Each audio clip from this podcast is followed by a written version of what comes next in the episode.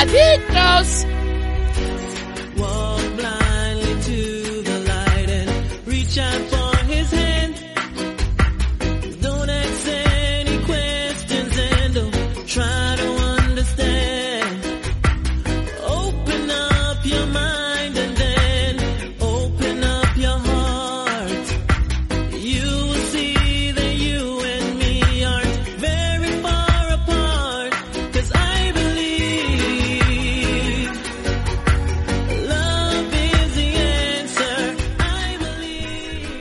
Muy buenas a todos, bienvenidos a un nuevo programa de MM Adictos. Hoy toca programa original, eh, creo que va al 521 me parece. Y a ver, eh, lo comenté el otro día en redes sociales, lo puse ayer, lo he puesto esta mañana.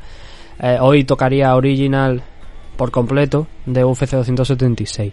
Y vamos a hacerlo por completo UFC 276, la diferencia es que hoy no vamos a hacer la car preliminar. Os digo por qué. Porque llevo desde, creo que es el martes, me parece, con COVID.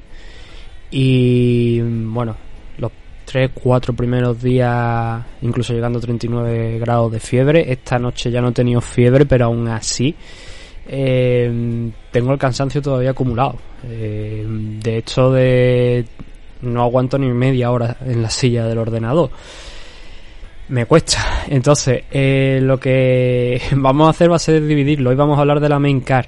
Si luego, una vez hecha la grabación, una vez editado, subido esto, tengo suficiente fuerza para por lo menos ver las car preliminar y dejarlo ya todo preparado para otro día hacer el análisis de la car preliminar, bien. Que no, pues entonces tendré que verlo otro día y hacerlo otro día. Pero ya iremos viendo. Y de hecho, si estáis escuchando un ruido de fondo, eh, como de un ventilador, efectivamente, tengo puesto un ventilador porque es que de verdad, como no tenga aire dándome en la cara, es que no aguanto. No aguanto el tiempo del programa. Entonces me vaya a disculpar hoy si se escucha eso de fondo y tal. Pero es que si no, es que, que no, no, que, no aguanto. Entonces vamos a hablar de los cinco combates de la main car, ¿vale? En el día de hoy. Eh, lo primero que tenemos que hacer es darle las gracias a nuestros patrocinadores, a los caballeros de OC, que el 10 de septiembre tienen un evento allí en Valladolid. Yo creía que era en el gimnasio, en el equipo de allí en las instalaciones de Padel 10, ¿no? Pero es en la plaza de, de toros de allí del Arroyo de la Encomienda, en Valladolid. Es el sitio, es la ciudad donde está la sede de los caballeros de OC, pero va a ser en la plaza. ¿Vale? Y las entradas creo que dentro de poquito se van a poner a la venta ya. Es una car que es completamente amateur, por lo menos por el momento, por lo que se me ha notificado. Y mm, eso sí, con talento de todas las partes de España. Eh, por ejemplo, se espera que haya gente de, de Asturias, del equipo de, de Joel Álvarez, que por cierto, Joel el pobre se está pegando un verano va de arriba para abajo, tanto en la, claro, como no solamente es que sea luchador, sino que también es entrenador. Pues ahora, por ejemplo, este fin de semana ha estado aquí en Córdoba, en los torneos de la Federación Española de Kickboxing, que se ha celebrado el Campeonato de España de Kickboxing, y él pues tenía varios luchadores, el Tibe aquí, y se ha venido con los chavales y ha estado aquí con ellos, y es que no para, no para. El otro día en en los, en los torneos de las Felodas, en Gamba también estuvo, creo que fue. Mm, en AFL de Aranjuez no sé si llegó a estar, pero ha estado en muchísimos sitios. Yo él no para, el pobre. Lleva un verano y bueno, y training camp que tiene que hacer de. O sea, training camp. Eh, seminarios, campamentos y todo esto en muchas partes. Él, por supuesto, también está entrenando y esto obviamente le mantiene en forma, ¿no? Pero que este pobre que no para, digo, en su doble labor de luchador profesional, pero también de, de compañero y, entrenador asistiendo a, su, a sus compañeros de equipo. Y también hay gente de Madrid, hay gimnasio de Madrid, hay gente del gimnasio de Iriatopuria, del Climent también. Se esperan que vayan varios miembros del Climent por allí. Así que muy interesante lo que está proponiendo por el momento Oscar, pero no os puedo contar mucho. Yo he visto ya un pequeño listado, pero no os voy a dar nombre. Pero que sepáis eso, que se esperan clubes de diferentes partes de, de España. Luego también, bueno, recordaros el sitio, ¿no? El lugar de, de la la, localización del gimnasio de los Caballeros de Oc, que es en Arroyo de la Encomienda, las instalaciones de Paz del 10, en Arroyo de la Encomienda, en Valladolid. Allí tenéis todas las instalaciones, más de 100 metros cuadrados de striking, otros 100 metros cuadrados dedicados a grappling, con su zona de, de recreación, de bar también por allí.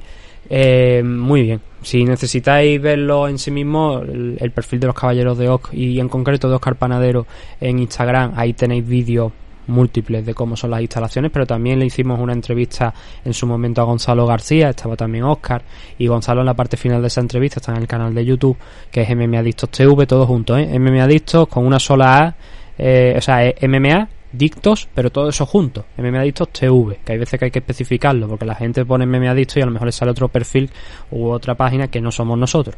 Que luego esa persona decía que llevaba más tiempo que nosotros y es mentira, literalmente. Como bien sabéis, aquí llevamos desde 2010 y lo que pasa es que YouTube apenas no lo utilizamos, ¿no? Entonces, eh, ahí tenéis toda todo lo que son las imágenes de cómo es el gimnasio, el equipo por dentro, está bastante bien para que le echéis ese vistacillo. Y nuestro otro patrocinador, eh, Nacho Serapio, de la comunidad Dragon Z, que ya ha hecho un pase privado de su película Balas y Katanas. Nosotros de momento, los mortales, vamos a tener que esperar para poder ver la, la película entera. Pero tenéis la comunidad dragonz.es, como bien sabéis, 14 euros al mes sin compromiso de permanencia ninguna. Y eh, tenéis acceso a los más de 100 cursos que hay de multitud de artes marciales, deporte de contacto, entrenamiento con armas, entrenamiento físico, todo de la mano de Nacho Serapio y de su equipo de colaboradores. Eh, si necesitáis más información, la página web dragonz.es. Dentro de la suscripción van incluido eh, el acceso a todos los números de la revista Dragons, pero también se os envía a vuestra casa. Y si no queréis, por lo que sea, suscribiros a la plataforma, pero queréis adquirir un curso para vosotros, para toda la vida, por 50 euros lo podéis hacer. ¿Dónde? En dragonz.es, en la página web. Ahí tenéis todo el listado de todos los cursos todo lo que podéis encontrar dentro de la comunidad Dragons, todo y más y más cositas también que que, que podéis encontrar por formar parte de la comunidad lo podéis hacer en esa página en dragonz.es. Así que ya sabéis, dragonz.es el Netflix, la comunidad, el Netflix de los aprendizajes, de los deportes de contacto y de las artes marciales.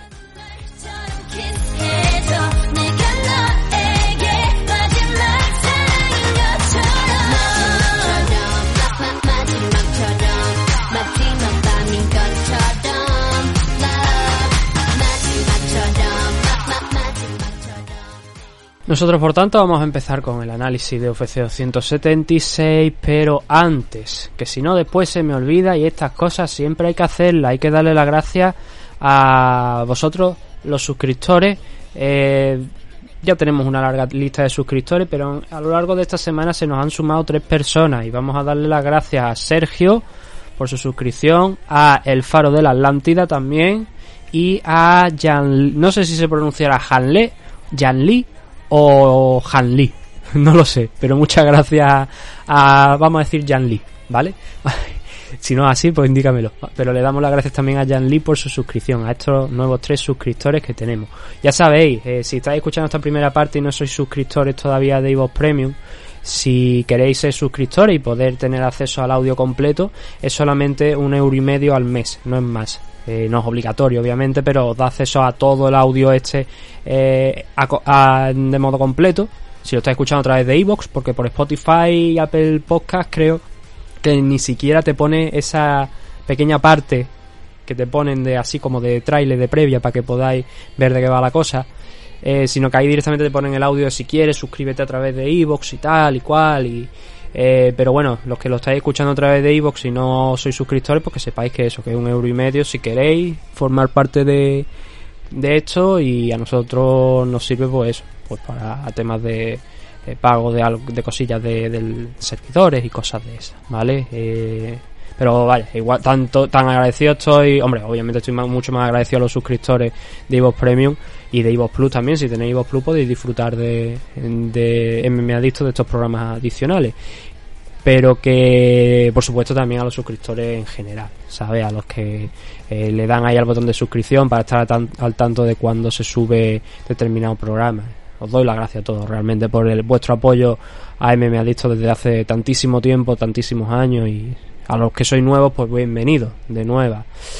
Em, entonces ahora sí, vamos a empezar ya a hablar de UFC 276 porque cuanto menos tiempo me pase aquí y ya sabéis que a mí me gusta hablar largo y tendido de la eh, sobre todo en esto, en el original de los, de los combates, pues mucho mejor para mí, desde luego. Pero bueno, a ver, vamos a empezar con el primero de la main car, importante, repito, hoy vamos a tratar la main car, eso quiere decir los cinco combates del pay-per-view.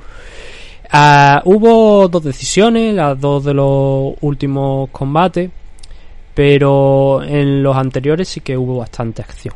Vamos a empezar, como no podría ser de otra manera, por el primero de los enfrentamientos, que fue el que disputaron Pedro Muñoz y Sean O'Malley. Aquí hay que destacar que este es un combate que se va a no contes. Hay eh, polémica quizá con la acción, pero bueno, al final hay un no contes porque Sean O'Malley le mete el dedo en el ojo a, a Pedro Muñoz. Se determina que es accidental y por tanto al ser accidental... Eh, a ver, a mí todavía no me queda muy clara la norma hecha de cuándo hacemos, o sea, cuándo determinamos que es un no contes y cuándo determinamos que es un o sea, que se juzgue ya el combate en función de lo que ha pasado hasta ese momento. Es lo que a mí no me acaba de quedar muy claro. Aunque bueno, ahora os voy a leer una cosita y esto tengo que buscarlo porque no sé a qué se estará eh, refiriendo con esto que ponen aquí. Es un código que han puesto que supongo que puede que sea un artículo dentro de la eh, legislación de la Comisión Atlética de Nevada. Pero es interesante, mira, porque tengo por aquí por delante la, la, tarjeta de los jueces. Que obviamente, aunque esto acabara en no conte, siempre se hace, ¿no? Aunque acaben antes del límite. Y aquí en el resultado dice, mm, sin decisión por, y pone lo siguiente, NAC, que entiendo que es Nevada Athletic Commission, puede que sea eso, entiendo que es eso, 467.7966 y pone luego 309 del segundo asalto, accidental, foul, eye poke. No sé si eso estará contemplado en las normas, pero al final a mí no me, no me acaba de quedar lo suficientemente claro de cuándo, como por ejemplo en el caso de Juan Espino eh, con Romanov, se juzgó pero claro, ahí es más probable porque habíamos llegado al tercer asalto. Pero aquí en el segundo dices tú, mira, si establecemos un punto donde decimos, si pasa el primer asalto y la mitad, por ejemplo, por deciros algo, del segundo, decimos que ya se puede ir a la tarjeta de los jueces porque ha habido suficiente juzgado ya para llegar a la tarjeta de los jueces, porque se ha pasado más del 50% de la pelea y en este caso se ha pasado el 50% de la pelea. O dejarlo claro, porque por lo que se comentó hace un tiempo, con alguna falta que hubo en, un evento, ocurrió en el primer asalto y se dijo, no, no, es que como no ha salido del primer asalto, no se juzga. Se declara no conte. Digo, perfecto, ahí estoy de acuerdo.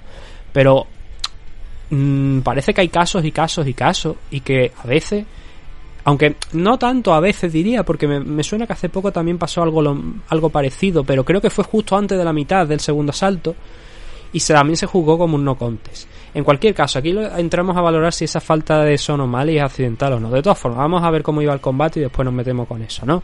A ver. Pedro Muñoz ayer tuvo una actuación de las que, claro, nosotros como, por ejemplo, en la previa no que hice con Enrique o la previa que hice aquí también con vosotros, nosotros hablamos siempre de, en función de lo que hemos visto hasta ahora, de cómo eh, ha funcionado el luchador, de las cosas que sabe hacer, ¿no? Y entonces, claro, en función de eso, pues decimos, pues mira, el game plan suyo puede ser este, porque normalmente Pedro Muñoz es un tío agresivo, es un tío que le gusta, o sea, que en este, sobre todo en este caso, en, el combate contra Sonomali, si quería llegar con las manos iba a tener que estar en su cara por la diferencia de alcance y de altura que, que había entre uno y otro. Pero mira, en este caso, Pedro Muñoz no hizo eso, y es uno de esos días en los que eh, cuando eres analista y te gusta hablar de esto y tal, ves eso y dices, coño, me alegro de haberme equivocado, porque la estrategia de Pedro Muñoz fue muy, muy inteligente. El primer asalto se lo pasó casi por completo. Mm, yo creo que poquitas manos lanzó. Y creo que ninguna llegó a impactar. Pero eh, Pedro Muñoz optó por una estrategia de quemar las piernas de, de Sonomale. Ir a por ellas. Atacar una y otra vez con low. Y además low no está ahí para acariciarte, no, no, sino con mala leche, con intención de, de, dar duro y, de intentar limitar el movimiento de, de Son O'Malley. Y yo creo que O'Malley se vio sorprendido porque a mí me daba la sensación que O'Malley esperaba que fuese un poquito más agresivo y que Pedro Muñoz no estuviera tan tranquilo, tan pausado, moviéndose alrededor de la jaula, siendo O'Malley el que por momentos tenía que tomar esa iniciativa e ir hacia adelante porque decía, joder, que este tío no quiere pelear.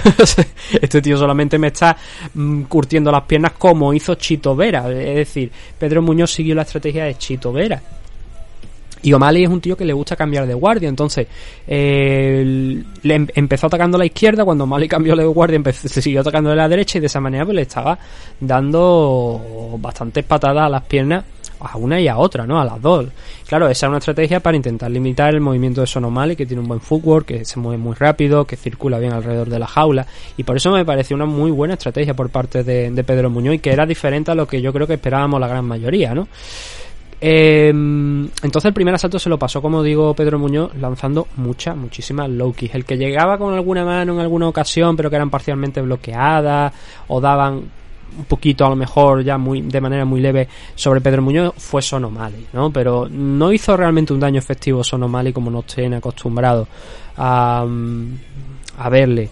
Sobre todo porque muchas veces los rivales le presionan, ¿no? Y ahí se mueve muy bien él. Pero aquí tuvo que tomar la iniciativa y creo que se vio un poquillo perdido en, en ese a la hora de tomar la iniciativa, ¿no? Porque él está acostumbrado a dar ese pasito adelante cuando ya ha hecho algo de daño, ya sabe que, oye, puedo atacar por aquí, puedo atacar por allá y este tío no me va a suponer amenaza, ¿no? Pero Pedro Muñoz todavía no acaba de descifrarle O'Malley, desde mi punto de vista. Y por eso el primer asalto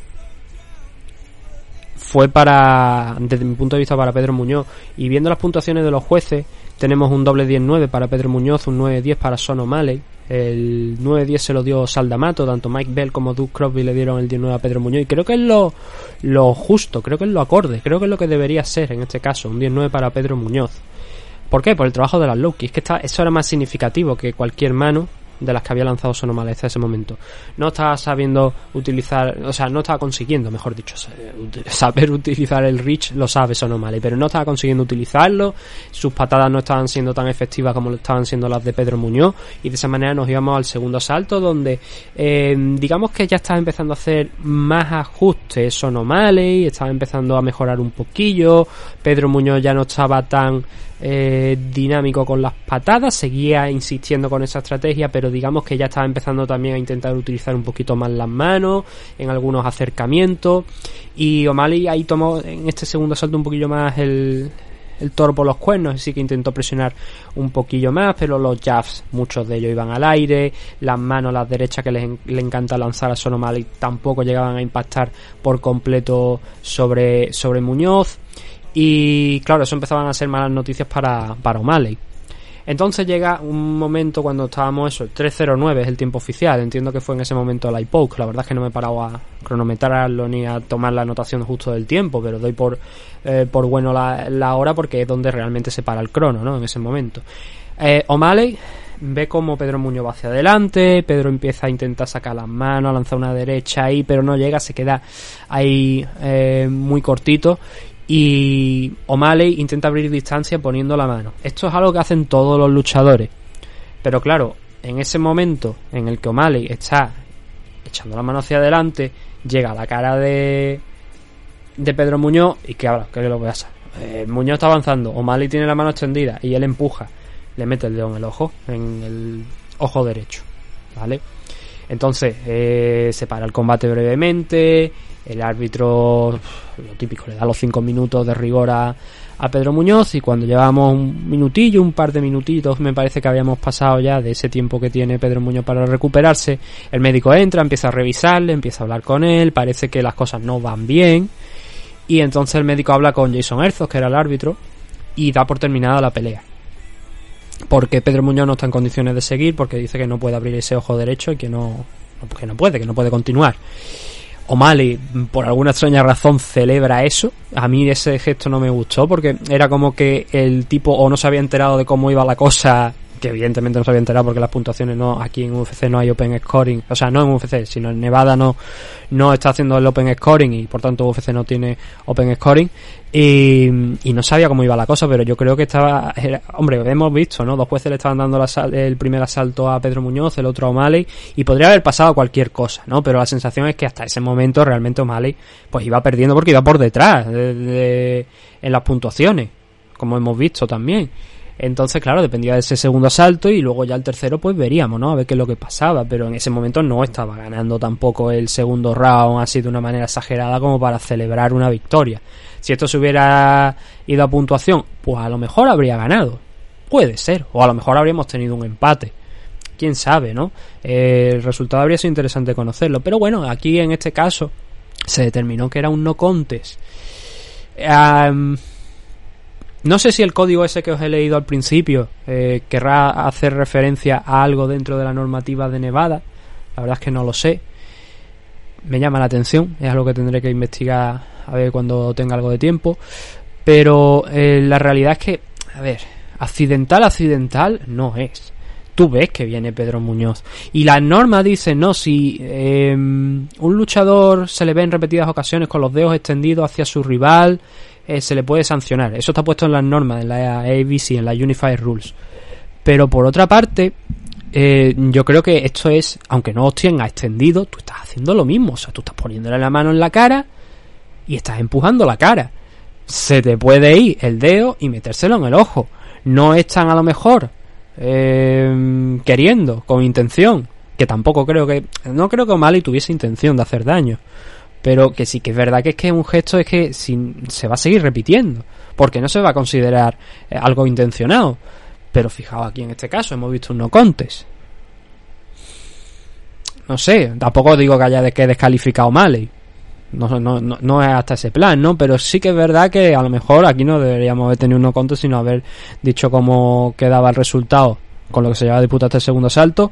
Insisto, eh, las normas para mí nunca han estado claras y por mucho que hay gente que, incluso expertos dentro de la materia, porque han sido partes de la comisión que han dicho, no, esto es así, esto es así, esto es de, esto de otra manera, según esa gente, esto debería haberse juzgado, según no recuerdo mal. Pero claro, en este caso no.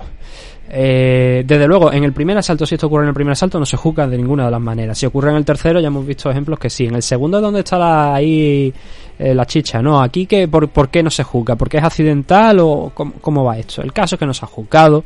El caso es que esto cuenta como un no contest. Que Son O'Malley realmente no estaba teniendo el mejor combate del mundo. Yo creo que no es que a ver, sorprendido por la estrategia de Pedro Muñoz, sí, que no sabía tampoco cómo descifrarla, creo que también, y que a lo mejor esto le ha venido mejor que peor, porque no tenía garantizada la victoria eh, Sonomali de haber seguido Pedro Muñoz en esa línea y sin saber todavía él cómo contrarrestar ese tipo de combate que le estaba proponiendo Pedro Muñoz. Así que de alguna manera yo creo que Sonomali se ha salvado. No sé si de una derrota, porque habría que haber llegado luego a las puntuaciones como estoy comentando, pero que estaba siendo un combate complicado para él, sí. Él ha dicho que se puede volver a, disputar y tal, que no hay problema ninguno, que, eso se puede realizar. Y obviamente hay cruces ya ahí de declaraciones, ¿no? Uno dice que le acusa de que ha fingido, hay gente de, aficionados y tal y cual que están diciendo que Pedro Muñoz ha fingido. Yo no creo que finja, yo creo que si, si es que estaba ganando además, o sea, va a quedar fingir, ¿sabes? Eh, y él tenía la sensación de estar ganando, pero luego hemos visto ya que no, ¿no? Así que no sé, no sé cómo quedará la cosa, lo que sí está claro es que esto se ha ido a un no contes y Pedro Muñoz y Sonomali pues quedan uno con un 19-7-0 y ahora este no contes frente a Sonomali, no le sirve para nada a Pedro Muñoz. Eh, y a Sonomali le deja con un 15-1-0-1 de récord, ese último uno, siendo un no contest. Tampoco les sirve para nada. Aquí estaban los dos ranqueados, pero bueno, eh, no les sirve, no, no, no, no ascienden, no, ha sido una pérdida de tiempo literalmente. ¿Afectarán los rankings? Pues no sé, lo mismo suben ahí a Umar Nurmagomedov alguna posición por decir, ah, bueno, a ver, aquí hay uno conte, Umar viene ganando fuerte, aunque esté ahí en la decimoquinta que haya entrado esta semana, vamos a ver si lo pone, no lo sé, da igual. El caso es que eso, decepcionante, ¿no? Por una parte para mí, o sea, decepcionante el resultado en general. Pero por una parte creo que sobre todo decepcionante desde mi punto de vista, no sé cómo lo veis vosotros, son O'Malley. Yo creo, yo esperaba bastante más de él en este combate y creo que Pedro Muñoz hizo una lectura muy inteligente de la pelea e hizo lo que necesitaba para por lo menos ser competitivo y estar ahí después de venir con dos derrotas consecutivas, dos rivales importantes. Uno creo que era mm, Aldo y el otro Dominic Cruz. Está por aquí apuntado, Dominic Cruz. Pero eso, mm, decepcionante al final por el resultado. Así que nada, eh, combate nulo en 135 libras. No contes. Nos vamos al siguiente, Brian Barberena contra Robbie Lawler. O mejor dicho, Robbie Lawler contra Brian Barberena, aunque ya acabo de dar el spoiler porque Brian Barberena derrotó a Robbie Lawler por TKO en el segundo asalto en el que, bueno, esto se puede decir que es el fallo de Night sin ningún tipo de problema porque se estuvieron zurrando, vaya, como si se debiesen dinero. Y aunque la victoria es para Brian Barberena, eh, claramente, y yo creo que me parece, a ver, déjame ver las puntuaciones de los jueces, efectivamente, no, pues mira, esto es lo que yo, yo tengo en el primer asalto, por ejemplo, a Brian Barberena ganando, pero eh, a pesar de tenerlo ganando, sí que tenía la sensación de que, cuidado, porque está ganando, está conectando muchos más golpes que, que Robbie Lawler y con una, una eh, constancia mucho mayor. También lanzó muchísimo más Brian Barberena en el primer asalto, por supuesto. Pero la diferencia es pequeñita, porque podríamos decirlo de esta manera: por cada 3, 4, 5 golpes que conectaba Brian Barberena, si Robbie Lawler conectaba uno, ese uno podía igualar a esos 4 o 5 golpes de Brian Barberena, porque iban con mucha más potencia. Entonces, el, combate estaba siendo más igualado de lo que parecía por eso, porque aunque Barberena tuviese el volumen en su favor, Lawler tenía la potencia. Y como bien sabéis aquí, los golpes significativos hay que mirarlos con lupa. Y los golpes más significativos, por así decirlo, no que fuesen de Robbie Lawler, pero que sí eran los que llegaban con más potencia, eran los que tenían más peligro. Mientras que eso no quiere decir que Brian Barberena no tuviese peligro, pero que... Eh, ¿Cómo deciroslo esto? Salvando las distancias, ¿vale? Barberena podríamos decir que estaba pegando de una manera con un ritmo y tal de esto que parecía que estaba pegando más con balas de fogueo, mientras que Lowler estaba pegándote con un bazooka. No sé si se ha entendido exactamente lo que quiero decir. Pero eso, yo, a pesar de toda esa diferencia de lo que estoy diciendo, eh, yo en este primer asalto, donde los dos se dan absolutamente con todo, Lowler empieza eh, empujando, echándose hacia adelante, con Barberena llegando al exterior de la jaula. Y en los primeros momentos hubo mucha tensión, ¿no? Porque parecía que, bueno, eh, era lo pactado, era, o sea, lo pactado, lo previsto, ¿no? Que eh, Lawler un tío que le gusta eh, eh, tomar el control de la situación e ir a castigar al rival, midiendo eso sí mucho, buscando un momento adecuado, porque ya él ya no está para ponerse a intercambiar alegremente, eh, que sí, porque lo vimos ayer que sí, que lo puede hacer, pero me refiero en temas de aguantar ese ritmo eh, durante 15 minutos puede ser un poco complicado para Lowler, ¿no? Entonces él selecciona muy bien en los momentos en los que tiene que, pegar y tal. Y había momentos de este primer round que es muy difícil de explicaba que aquí hay un detalle técnico es que eh, fue una pelea sucia una pelea sucia porque estaban los dos dándose con todo no entonces eh, Barberena intentaba poner esa estrategia de volumen eh, para que os hagáis a la idea fueron 171 golpes. Bueno a lo largo del todo el combate de lo que duró eh, eh, que fue el primero segundo asalto hasta los 4.47 del segundo asalto fueron 316 golpes significativos intentados por parte de Barberena. Son una auténtica brutalidad. En el primer asalto 171 pero también fallaba mucho. Conectó 67, 39 por parte de Robbie Lawler en este primer round, pero a diferencia de, de Barberena, Lawler solamente lanzó 65. Eso quiere decir un 60% de precisión de los golpes de, de, Lawler, que yo creo que en parte a eso es a lo que se debe a que cuando miro la puntuación de los jueces, tanto Derek Cleary como Adelaide Bird eh, le den un 10-9. Claro, si tú lanzas más, eh, a ver, no, no, no es, mm, no es un, un criterio, quiero decir, pero si tú lanzas más, eh, tienes más posibilidad de fallar más también, ¿no? Pero quiero decir que eso, lo que os he hablado. Por golpe significativo dan la sensación de que cuando Barberena empezaba ahí, lanzaba uno, dos, tres, cuatro, cinco, iba insistiendo, iba intentando quitarse encima a Robbie Lowler. Lowler te pegaba un, un golpe, sacaba un hook con la. un, un a lo mejor con la derecha de abajo y luego seguía con la izquierda con el hook y que eso hacía más daño de que lo que eh, Barberena estaba lanzando. Esa era la sensación, pero claro, era complicado de jugar, la verdad. Yo aquí no. Si lo. La yo en este primer asalto, sea cual sea, ya estamos viendo las decisiones que dieron los jueces, ¿no? Yo ahí me siento contento con cualquier cosa porque, ya digo, daba la sensación de eso, de que Lowler era mucho más peligroso que Barberena. Pero cositas que quiero destacar es que eh, a pesar de esa presión que estaba ejerciendo Barberena en los golpes, mientras que Lowler la ejercía en movimiento, eh, Lowler estaba bloqueando mucho de esos golpes, o movía muy bien la cabeza, movía también las manos alrededor de la, de la cara para ir eh, evitando esos golpes y y frenándolo. Estuvo muy bien en esa táctica, en esa parte defensiva eh, para evitar los golpes de, de Barberena Lowler y combate muy intenso en los primeros asaltos. Lo que pasa Barberena mezclaba también un poquillo más los golpes. Eh, sí, eran muchas manos, pero de vez en cuando sacaba algún codazo. Y de hecho fue un codazo en el segundo asalto. Eh, ya nos metemos en el segundo round. El que en principio, seguido luego de una izquierda, hace ya tambalearse un poco los cimientos de Lowler. Antes Lowler lo había hecho con Barberena. Había conectado una derecha que había hecho que Brian pues, fuera hacia atrás.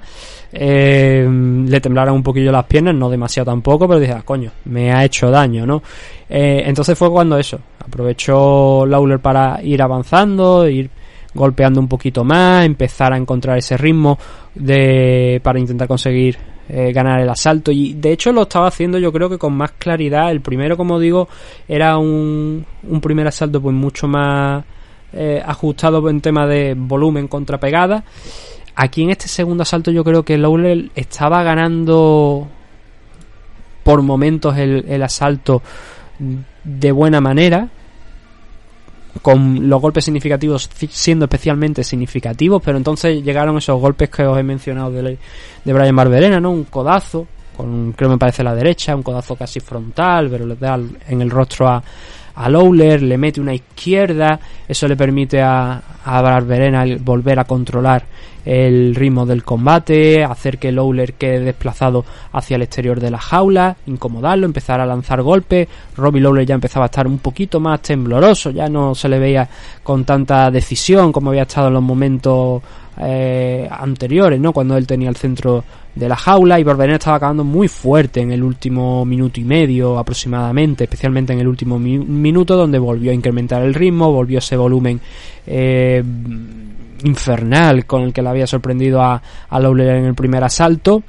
Eh, Lowler estaba empezando a encontrar ya muchas dificultades para lidiar con Brian hasta que una secuencia de golpes de, de Barberena uno tras otro. Eh, ahí eso provocó que Lowler empezara a no saber de dónde estaban viniendo los golpes empezó a no devolverlo y cuando ya intervino Mark Smith para parar la pelea estaba ya prácticamente cayéndose a la lona. No llegó a caer Llegó a parar eh, Smith el combate a tiempo, pero el bombardeo por saturación de Barberena estaba siendo espectacular, ¿no? Eso sí, necesitó mucho golpe, ¿no? Barberena es un tío con mucha pegada, pero eh, esto solamente nos viene a indicar lo que ya sabíamos, por otra parte, que Lowler es un tipo muy, muy, muy duro y que te cuesta horrores no quedar a, a Robbie Lowler. Fijaos la de golpes que tuvo que enganchar en la parte final eh, Barberena para poder noquearlo y ni siquiera llegó a tumbarlo por completo porque se recuperó medianamente agarrándose ahí entre la pared y Mark Smith y consiguió acabar pues eso de pie levantando eh,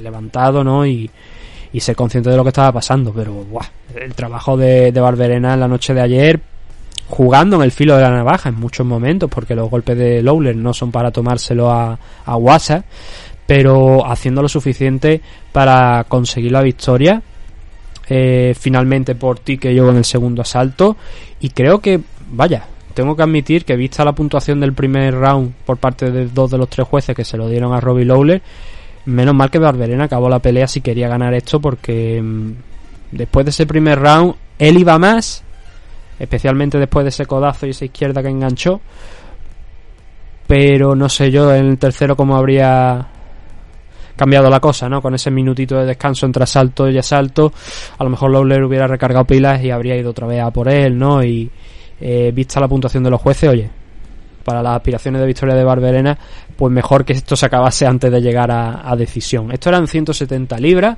Barberena eh, 18-8 de récord, y en el caso de Robbie Lawler 29-16. Eh, Lawler ya tiene 40 años y Lawler ha ganado solamente un combate desde 2017, eh, de los últimos seis disputados, que ha sido el de Nick Díaz en la última fecha, la, la ocasión esta que le vimos el regreso de Nick Díaz, que acabó retirándose del combate después de un knockdown ¿no? de, de Robbie Lawler, combate también con un ritmo bastante alto. Pero solamente ha ganado un combate desde 2017. Sí que sus rivales han sido potentes. El ex campeón Rafael Dos Años en la división Lightweight, Ben Askren, eh, que estuvo a punto de ser noqueado por, por Robbie Lawler también. Eh, Colby Covington, Neil Mañí y ahora Brian Barberena, ¿no? Yo creo que No es que haya llegado el momento de poner punto y final a su carrera, pero igual ya es más tema de ir seleccionando a ver rivales. ¿no?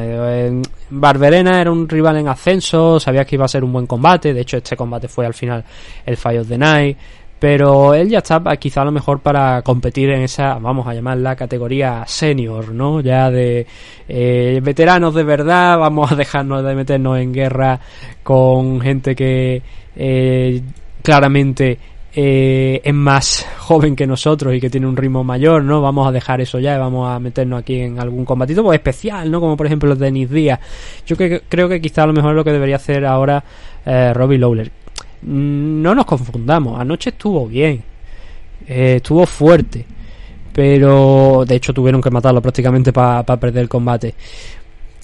Pero yo siento que es eso, que ya ha llegado el ocaso de Robbie Lawler ya no tiene nada que demostrar dentro de la, de la división. Ya es eso, es cuestión de él, pues, eh, ir haciendo sus cositas, peleando contra, así en combates especiales, eh, y, ya está. Ya no está dentro del top 15 de la división. En su momento fue campeón, ese fue su, su máximo em, logro dentro de la compañía, ¿no? El ser campeón, el defender el cinturón en algunas ocasiones y ya está. Pero ya no creo que tenga nada más que demostrar, ¿no? Eh, si no estoy diciendo que se retire, eh, pero sí que a lo mejor es momento de considerar un cambio de rumbo en lo que se quiere hacer dentro de, de la jaula, ¿no? Por cierto, Robbie Lawler también tiene uno conte, he dicho 29-16, pero también hay que sumarle ahí un no contes. Y Brian Barberena está la victoria más importante que ha tenido en su carrera profesional, está, está ahora mismo en la cima, no solamente a nivel de haber derrotado ahora a Robbie Lawler, sino también porque ahora viene con una racha de tres victorias consecutivas, cosa que no había conseguido hasta ahora en su carrera dentro de UFC. Lo máximo que había conseguido había sido dos, pero ahora tiene esta tercera victoria aquí que le permite pues seguir escalando. No va a entrar en el top 15, es tontería, ¿no? Pero mira, después de derrotar a Robbie Lawler, oye, el decimoquinto en los rankings es Michel Pereira. ¿Por qué no podríamos ver un enfrentamiento entre Michel Pereira y, y Brian Barberena? Yo, yo entiendo que a Michel Pereira no le va a interesar Brian Barberena, sería lo más lógico, ¿no? Eh, pero bueno, oye, si no es contra alguien de la zona baja del top 15, o incluso, ¿por qué no? Jin Lee podría ser también un combate interesante para Brian Barberena y Barberena también para Lee, por supuesto. Eh, si viene con este combate de Robbie Lawler, Lee es un luchador eh, parecido también, es un luchador duro en el striking. Eh, son la clase de combates que Barberena debe coger para si quiere entrar dentro del top 15, porque el wrestling no es lo suyo. eso se ha demostrado en sus últimos enfrentamientos. Le han derribado múltiples veces. No le han controlado, la verdad. Tampoco se puede decir que le hayan controlado en el suelo. Pero sí que es verdad que sí que la han derribado. Y entonces, eh, si entra dentro del top 15 es muy bueno Groeller ya y yo no creo que con eso vaya, con ese tipo de rivales vaya a ser tan sencillo el volver a levantarse una vez te derriben. Así que eh, el tipo de enfrentamiento ideal para Barberena sería sobre todo ese, ¿no? El de Strikers. Estilo, pues como estamos viendo eh, Robbie Lawler o Jin Lee, Michel Pereira también, aunque Michel Pereira puede tocarle ahí el tema del wrestling como hemos visto en alguna en algunos de los combates de Pereira, pero bueno, eh, buen futuro para Brian Barberena desde luego, esta es la primera pelea de su nuevo contrato con, con UFC, lo ha hecho eh, venciendo a Robbie Lawler, a un histórico de la división, dando una auténtica guerra, llevándose 50 mil dólares del bono del Fight of the Night, tanto él como, como Robbie, por supuesto.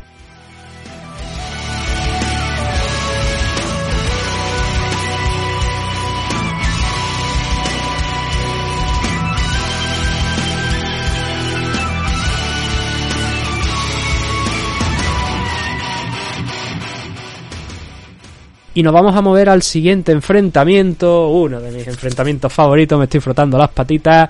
Alex Pereira y Son Strickland, el cuarto de los rankings. Son Strickland, enfrentándose a Alex Pereira. Rueda de prensa, aquí vamos a hacer un paréntesis un poquillo de hablar de los combates, para hablar de la enorme rueda de prensa que hizo Son Strickland contra eh, o sea, el otro día en UFC 276. A ver, Pereira, el pobre, se ve que el inglés no lo acaba de entender. Entonces él necesita un traductor. Que por cierto, si el traductor El del otro día, de la rueda de prensa, no era, no era el de su equipo, ¿no? Pero eh, me, hizo gracia porque hubo un comentario de Son Streetland en la rueda de prensa diciendo, eh, bueno, ve a Pereira y tal, ¿cómo, ¿qué opinas de él? No sé cuánto, y le dice, lo ve y esta es la clase de tío que tú te lo ves detrás de ti en el cajero automático eh, por la noche y sales corriendo, te vas de allí. Pero es que me hizo, me hizo gracia ese comentario viendo el combate ayer porque hay un miembro del equipo de Alex Pereira, es un chaval que es grande, gordo, pero un monstruo, un auténtico monstruo, el nota, es súper grande. Y claro, tú lo ves y tú dices, joder, es que si encima viene eh, acompañado, o sea, se te pone detrás en el cajero automático Alex Pereira, pero viene acompañado de su, de su compañero, de su, de su entrenador y de su amigo, eh, ya no es que te vaya del cajero automático, es que le da la cartera, el reloj, la llave del coche y te dice, por favor, no me matéis, porque es que macho, dos monstruos enormes, ¿no? Y Pereira, lo que pasa, Pereira lo he visto sonreír por única vez a lo largo del fin de semana de las cosas que he visto en la noche de ayer. ha sido la única vez que lo he visto sonreír. El pobre estaba con una cara en, en la rueda de prensa que yo creo que es que no entendía nada. Y es, y es verdad, lógico, porque es que me parece que no entiende eh, el inglés, necesita el apoyo de un traductor, ¿no? Entonces, claro, Streetland iba alargando, alargando cosas, y Pereira lo miraba como diciendo, sé que estás hablando de mí, pero no te entiendo. Hasta que el traductor pues le decía cosillas, ¿no? Pero la rueda de prensa de Streetland fue brutal, o sea, fue de lo más entretenido de esa rueda de prensa, el cómo se enzarzó, cómo se lió con, con Israel Adesanya eh, diciendo, ¡uh! He enfadado, he cabreado al campeón. Y, bueno, una batalla de diálogo diciéndole, no, porque tú te, te la meneas viendo dibujos animados. Y, entonces le dice a Desania, no, no, se llama Hentai. Se llama Hentai. Y, y, y diciendo, ah, eso, eso, que se llama Hentai, claro, no, es que, o sea, es cuando la, la frase de Adesanya de decir se llama hentai es como cuando se están riendo de ti pero tú le das más motivo para que se rían de ti. Eso fue una metedura de pata de Easy en ese sentido. Pero bueno ya digo si no habéis visto la rueda de prensa de UFC 276 la previa eh no la de después sino la previa os recomiendo que le echéis un vistacito. Fue el jueves creo que me parece que se hizo y fue una exhibición de Son Strickland. O sea, el tío tiene una labia, pero además es que se la ha visto porque normalmente creo que me parece que es la primera vez que está en estas ruedas de este tipo de ruedas de prensa y se le vio muy muy suelto. Se le vio con, con una facilidad y además escucharlo hablar fue tan entretenido, ¿no? ¿Sabes? No es el típico de no, no, te voy a vencer, te voy a derrotar, no, no, sino que lo hizo entretenido. Eso hay que reconocerse a Son Strickland. Pero al cuarto de los rankings eso no le sirvió en la noche del sábado porque cayó noqueado frente a Alex Pereira. Y bueno, esto por otra parte era lo que entraba dentro del plan si Streetland se ceñía a lo que Streetland venía haciendo hasta ahora, que era pelear en striking. Y es curioso porque no solamente en esa rueda de prensa, sino en ocasiones anteriores, eh, durante esta semana quiero decir, le habían preguntado, oye, ¿cómo? Y dice, mira, eh, no hay ningún luchador que me pueda traer del kickboxing, campeón de glory, lo que sea, con el que yo no pueda aguantar la pelea. Y dicho y hecho, eh, sí que han encontrado uno, Alex Pereira, pero que digo, por otra parte, era lo esperado. A ver, aquí hay detallillos técnicos por parte de, de Pereira. Ah, Strickland, es que estoy cansado de decirlo, lo dije en el programa de Jimeno, lo he dicho en, la previa mía también. Strickland es un tío que no sabe cortar los ángulos. O sea, eh, va detrás. Es que esto se entiende con un gráfico. Pero es muy sencillo. Si vosotros estáis de frente y vosotros estáis mirando al luchador de frente, lo que no queréis es mm, dar vueltas en círculos con él en, en paralelo. O sea, queréis hacerlo en paralelo a él, pero no siguiendo su estela. Es decir, si el luchador está por fuera y el luchador va circulando con él, lo normal es que vosotros estéis dando vueltas con él en un círculo interior, no en ese mismo círculo o casi en el mismo círculo en el que está él, por fuera. Porque entonces no hacéis nada, estáis corriendo detrás de él, no estás cortando, no estás cortando el ángulo. Es decir, si el, si tú cortas, si tú vas hacia la derecha con él y de repente le pones el pie, tu pie derecho por fuera, le estás cortando el paso, le puedes conectar algún golpe. ¿Vale? Pero es que Streetland no hace eso, Streetland hace eso, va en el anillo de fuera, alrededor, en, en el anillo en el que el otro luchador va, por así decirlo.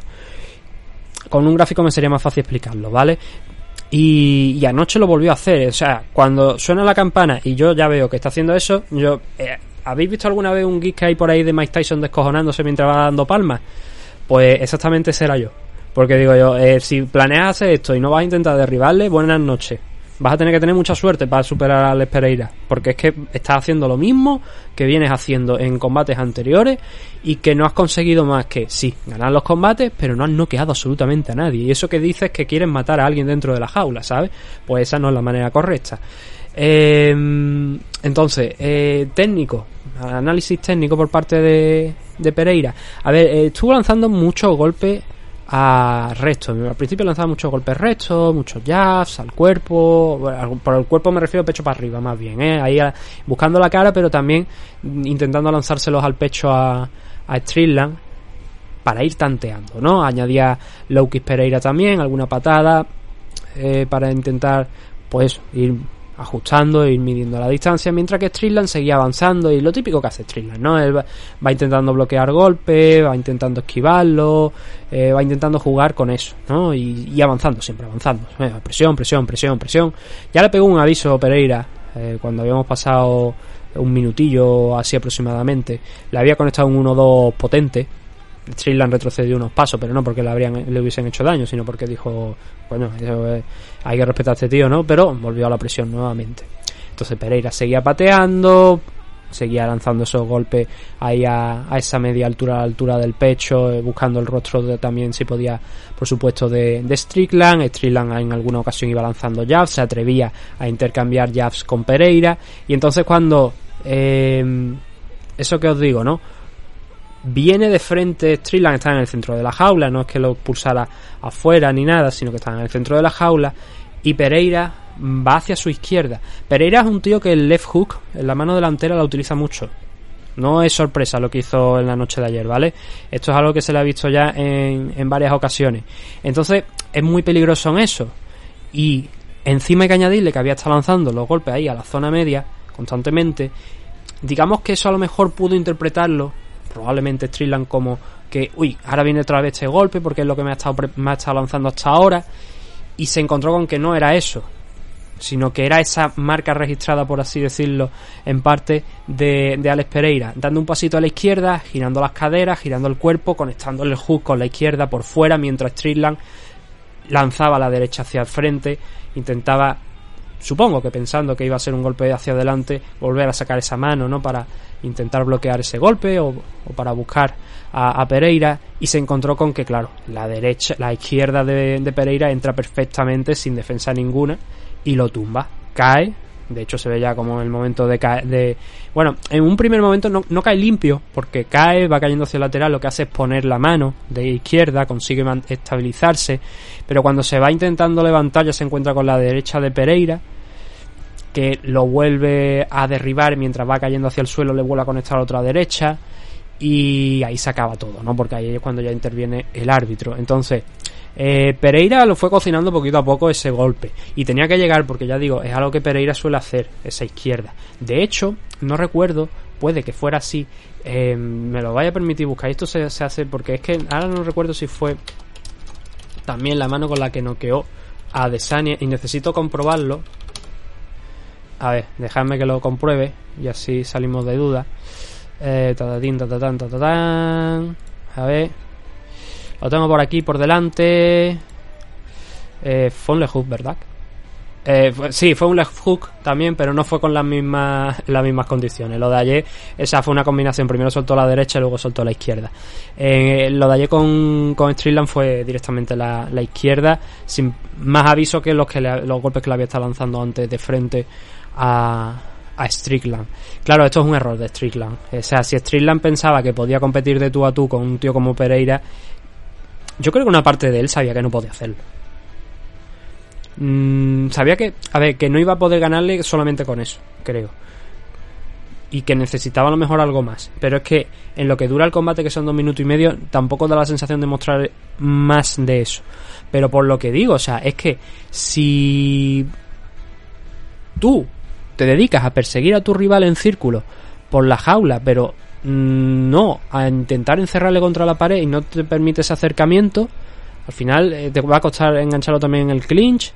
Y aparte es que me da la sensación de que Strickland, eh, bueno, lo que vimos ayer no, no parecía que estuviese eh, muy por la labor de, de cogerlo ahí. Aunque yo diga que piense que seguramente él pensaba también que no iba a poder solo ganarle a base de, striking, sino que quizás a lo mejor iba a tener que, hacer algo más. Pero es eso, o sea, la, estrategia de Pereira esperar el momento adecuado y sacar lo que también sabe hacer. Esa izquierda fuerte, potente para noquear a, a Strickland. A mí me hace gracia porque la gente dice, bueno, no, pero... A ver, el...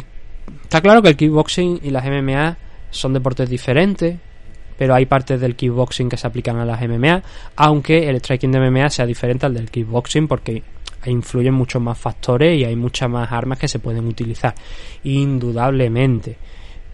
Pero vamos a ver, Pereira es un tío que viene de Glory, es un tío que ya noqueaba siendo un kickboxer, con los guantes de, de boxeo. ¿De verdad pensáis que con una guantilla de 4 onzas no puede arrancarle la cabeza a Son Strickland? o a cualquier otro rival. Claro que puede. Y Streamland yo no sé si lo ha infravalorado, yo creo que sí. Y se pensaba que esto iba a ser más sencillo. Pero ahí están las pruebas. Yo no tenía... Yo tenía pocas dudas. Yo, al final, la duda que tenía era qué tipo de Streamland íbamos a ver aquí. Si el Streamland que siempre ha hecho lo mismo, que era lo que tuvimos, o el Streamland que decía, bueno, a ver, estoy cerca del título, no voy a cagarla, voy a hacer lo que tengo que hacer para ganar, voy a ser inteligente y no me voy a complicar la vida porque no estamos para complicarnos la vida porque yo quiero ese title shot. Lo que pasa es que yo ya no sé si es que Streamland le importa tres cojones, es lo único que quieres pelear, pelear y pelear y le importa tres huevos el cinturón o qué, que creo que no porque en la rueda de prensa parecía que no le importaba solamente eso, pero no, así, desde luego, no. Así que tremendo caos de Alex Pereira sobre Son Strickland a los 2.36 de iniciarse el combate. Y... Mm, ¿Qué podemos comentar de esto? Bueno, a ver, ha derrotado al cuarto de los rankings, eso significa que, bueno, la historia era que si Pereira ganaba este enfrentamiento, desde mi punto de vista daba exactamente igual que Adesanya ganase o perdiese el primer, o sea, el cinturón en el main event, daba exactamente igual, pasara lo que pasara ahí, Pereira eh, tenía que ganar este combate para enfrentarse a Israel Adesanya. Y el primer objetivo está hecho. Ahora la pelota está en el tejado de UFC y en parte también de Adesanya, ¿no? Yo creo que UFC sí que va a estar interesado en hacer ese enfrentamiento con, con Adesanya y eh, sería lo lógico. Esta semana me ha venido bien para recordar que no solamente fue una vez, ¿verdad? Que no fue una vez solamente la que Pereira derrotó a Adesanya, sí una vez la que lo noqueó, sino que fueron dos derrotas de Pereira contra Adesanya. O sea, de dos derrotas de Adesanya contra Pereira, ¿vale? Adesanya le ganó, eh, perdió dos veces con Pereira. La segunda, obviamente, como estamos diciendo, mucho más contundente. Así que, a ver, es un deporte diferente. Las cosas no son iguales. Creo que en este caso, Adesanya y Pereira sería un combate bastante más igualado de lo que ya de por sí en determinados momentos de esos dos enfrentamientos de kickboxing fue pero sobre todo porque Adesanya mejora muchísimo en, MMA. Y mm, el tipo, vale, se puede exponer al striking de Pereira y Pereira pega muy duro. Igualmente puede acabar pasando lo mismo, pero creo que Adesanya tiene opciones de ganar esa pelea, aunque ahora la gente vaya a ir montado en el lomo de Pereira, em, deseando que, que derrote a Israel Adesanya. Eso es así. Pero eso es algo que el plan está ahí. Hay que tener en cuenta que Pereira no estaba rankeado y que ha ganado al cuarto de los rankings y que muy probablemente eso le va a garantizar el title shot por la historia, por la narrativa que hay detrás eh, entre Adesanya y Pereira. Y bueno, ya os adelanto el resultado del main event, pero bueno. Y mm, por parte de Strickland, espero que esto les sirva como aviso como llamada al orden, como tú eliges la carrera que quieres tener. Si tú quieres ser campeón algún día, o no tiene por qué ser campeón, sino em, tener ese title shot. Obviamente el que llegar a ser campeón, lo que quiero decir es que no tiene por qué llegar a ser campeón, pero que creo que quiero decir, un title shot yo creo que sí podría llegar a tener tienes que mejorar, tienes que ser más inteligente, tienes que dejar tu ego, como le dijo a Desania, ella lo advirtió, a un lado y centrarte en qué puedes hacer para derrotar a este tío que en el en, qué campo este tío no es bueno. En este caso Pereira no en el wrestling. Pues vamos a intentar utilizar el wrestling. Vamos a intentar derribar a Strickland o sea a Pereira. Strickland de hecho había estado dando alguna pizza por ahí a lo largo del fin de, de toda la semana en la que decía eh, pues a lo mejor utilizo el wrestling a lo mejor no sé qué a lo mejor no sé cuánto eh, hasta gente que había entrenado con él decía, oye, pues igual el wrestling es lo tuyo, ¿no? es lo que debería hacer aquí contra Pereira. Pero al final, no sé si lo tenía en mente, pero no hubo oportunidad de verlo. Y Pereira lo acabó noqueando. Una última, uh, un último apunte sobre Pereira es que mm, precisamente esa parte del wrestling es por lo que creo que si UFC es inteligente eh, pondrá directamente a Pereira contra Adesanya aunque Adesanya se niegue se suba por a, un árbol con, un, con el título y diga que no baja en 20 años. Da igual. Ese es el combate que hay que hacer ahora mismo. Y sé que es verdad que es feo para gente como por ejemplo Vettori y Whitaker que se van a enfrentar en París. Es feo pero es que no hay otra oportunidad realmente porque, bueno, tú puedes coger ahora a Pereira y ponerlo, por ejemplo, contra Cannonier, si quiere. Un luchador, pues, estilo Strickland en el sentido de que también eh, prima, le da más prioridad a la, a la pegada, al striking, que al wrestling. Y que a lo mejor Pereira podría competir con él. Pero si tú, por ejemplo, pones a Pereira contra alguien como Whitaker o como Marvin Vettori, o como Derek Branson. Quizás el resultado pueda ser el mismo que el de ayer entre Pereira y Strickland. La diferencia es que esa gente sí que no son eh, mononeuronales, por así decirlo, sino que tienen más ideas y saben que si son superiores en el wrestling mm, deben intentar derribar a Alex Pereira y, por, y probarle aunque se lleven un tarascazo en el clinch deben intentarlo porque es el punto fuerte y de donde Pereira puede que se sienta un poquito más perdido. Por mucho que entrene Pereira con Glover Teixeira, ¿vale? Y que haya mejorado eh, ese campo con Glover Teixeira. Al final no es un wrestler, al final no es un grappler. Y si alguno de estos tres nombres que acabo de dar, eh, Vettori, Whitaker o Branson, se enfrentan a Pereira, puede que entonces hay que darse la aspiración de Pereira de enfrentarse a Desania y el deseo también de UFC de vender ahí entradas y pay-per-view. Por aquello de Pereira pues viene con este hype tremendo. Entonces claro eh, es por eso no por lo que os estoy comentando que yo creo que al final esto eh, no, hay, no habría ni que decirlo porque yo creo que todos soy lo suficientemente inteligente como para saber qué es eso, ¿no? Lo que, lo que debe ser el siguiente paso de UFC con, con Pereira, directamente title shot contra eh, Israel Adesanya, por toda la historia que veníamos contando eh, a lo largo de esta semana. Pero bueno, a ver. UFC al final hace lo que le da la gana, pero no creo yo que vaya a ser tan estúpida de no poner a, Pereira ahí en esa posición contra Israel. 6-1 para Alex Pereira, tres victorias consecutivas aquí dentro de, de UFC. Y en el caso de Son Strickland cae un 25-4. Juraría que esta es la primera derrota que tiene en la división de 185 libras, porque ese fue de 170 ganando, pero luego sí, esta es la primera derrota que tiene aquí en 185 libras, o por lo menos durante los últimos años, pero creo que me parece que es en general, creo que es la primera que tiene en 185. Y fíjate, lleva tiempo ascendiendo, eh, teniendo buenos combates, pero eh, al final son, sí que has encontrado un tío del mundo del kickboxing que puede competir contigo y ganarte. Vamos a hacer una pausa ahora, cuestión de unos minutillos. Cuando volvamos, vamos a hablar de esos dos combatitos que nos quedan. Llevamos ya cerca de una hora de programa para estos tres combates. Y bueno, ahora nos queda también bastante. Vamos a ver si lo podemos hacer en media hora, 45 minutos. Si no, al final vamos a hacer una, un programa de Meincana más de dos horas. Y claro, como estoy más relajado por aquello de eh, sé que hoy no tengo que hacer la, la preliminar, pues estamos teniendo un poquillo. Pero bueno, ahora volveremos con, con el resto de la car. No os despeguéis, que ahora volvemos con más MMA Adicto.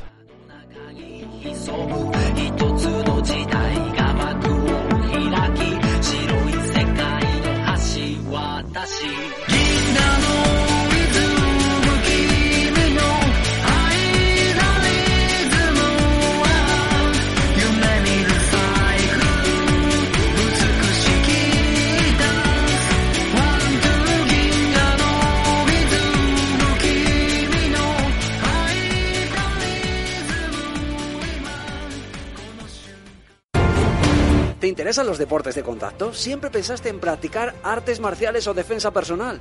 Los Caballeros de Oc son tu equipo. Estamos especializados en la práctica de las MMA, el Jiu-Jitsu brasileño y el Combat Sambo, Club Campeón de España 2021. Ahora con nuevas disciplinas y horarios ampliados todo el día, todos los días. Todos los entrenadores y ayudantes de los Caballeros de Oc están debidamente titulados y acreditados. Podéis encontrarnos en las instalaciones de Padel de 10 en calle Industria número 7 en Arroyo de la Encomienda, donde hallaréis 300 metros cuadrados destinados a las artes marciales y los deportes de contacto, en un formato único en Valladolid. Encontraréis toda la información actualizada sobre los Caballeros de Oc en nuestras redes sociales oficiales o visitando nuestro canal de YouTube Los Caballeros de Oc o mediante el correo electrónico loscaballerosdeoc@gmail.com. Nuestra academia atiende las necesidades de todo tipo de practicantes y edades, desde principiantes a competidores del más alto nivel. No lo dudes y ven a visitar nuestras instalaciones. Únete a los Caballeros de Oc.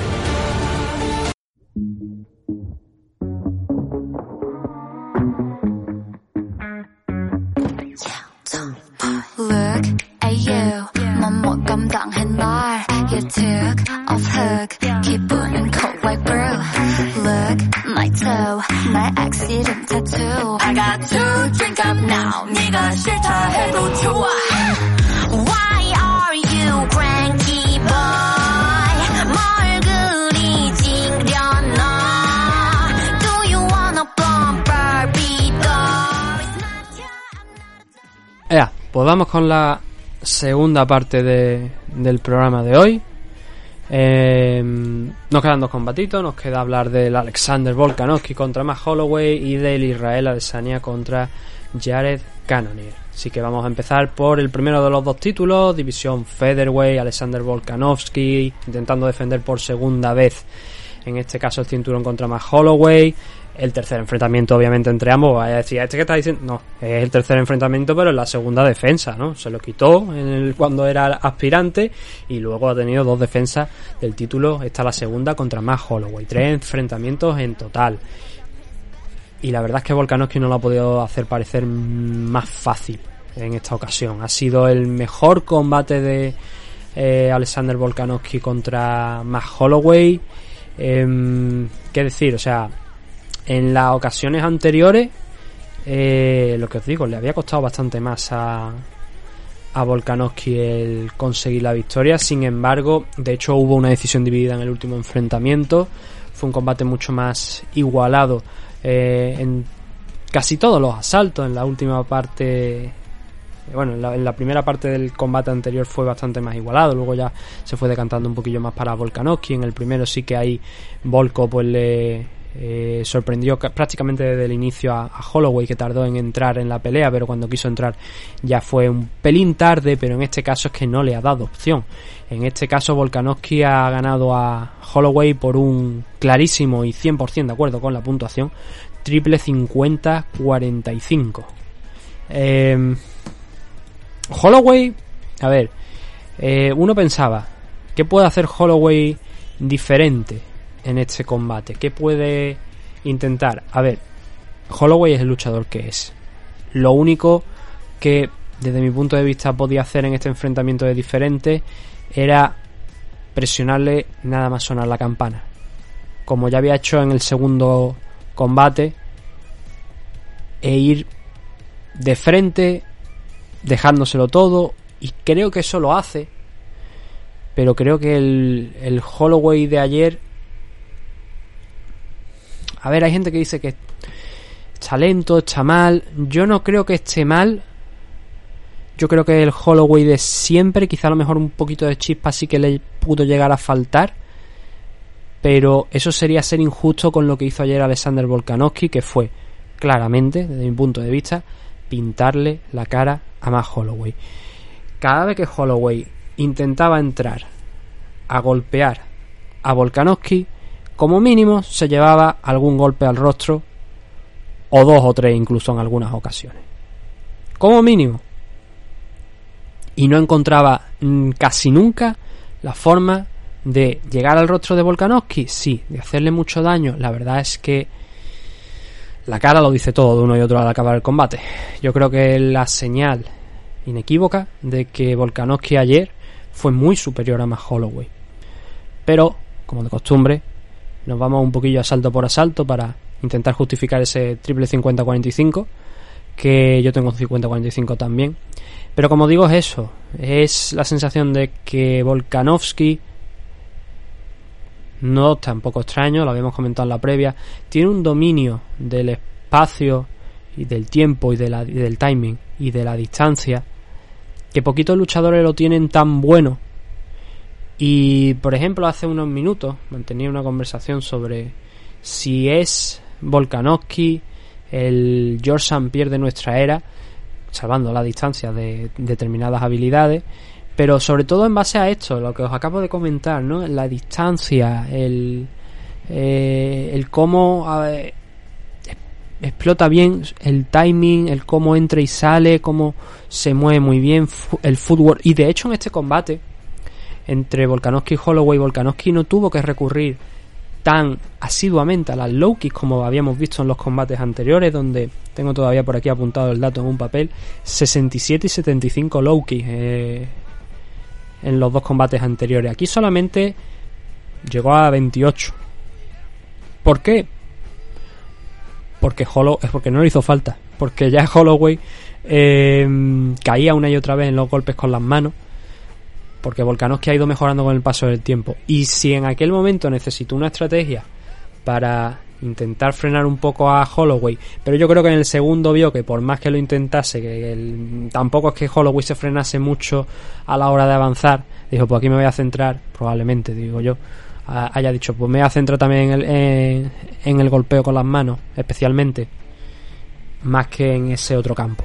En los anteriores mezcló eso, low key, con los golpes significativos en, en standing.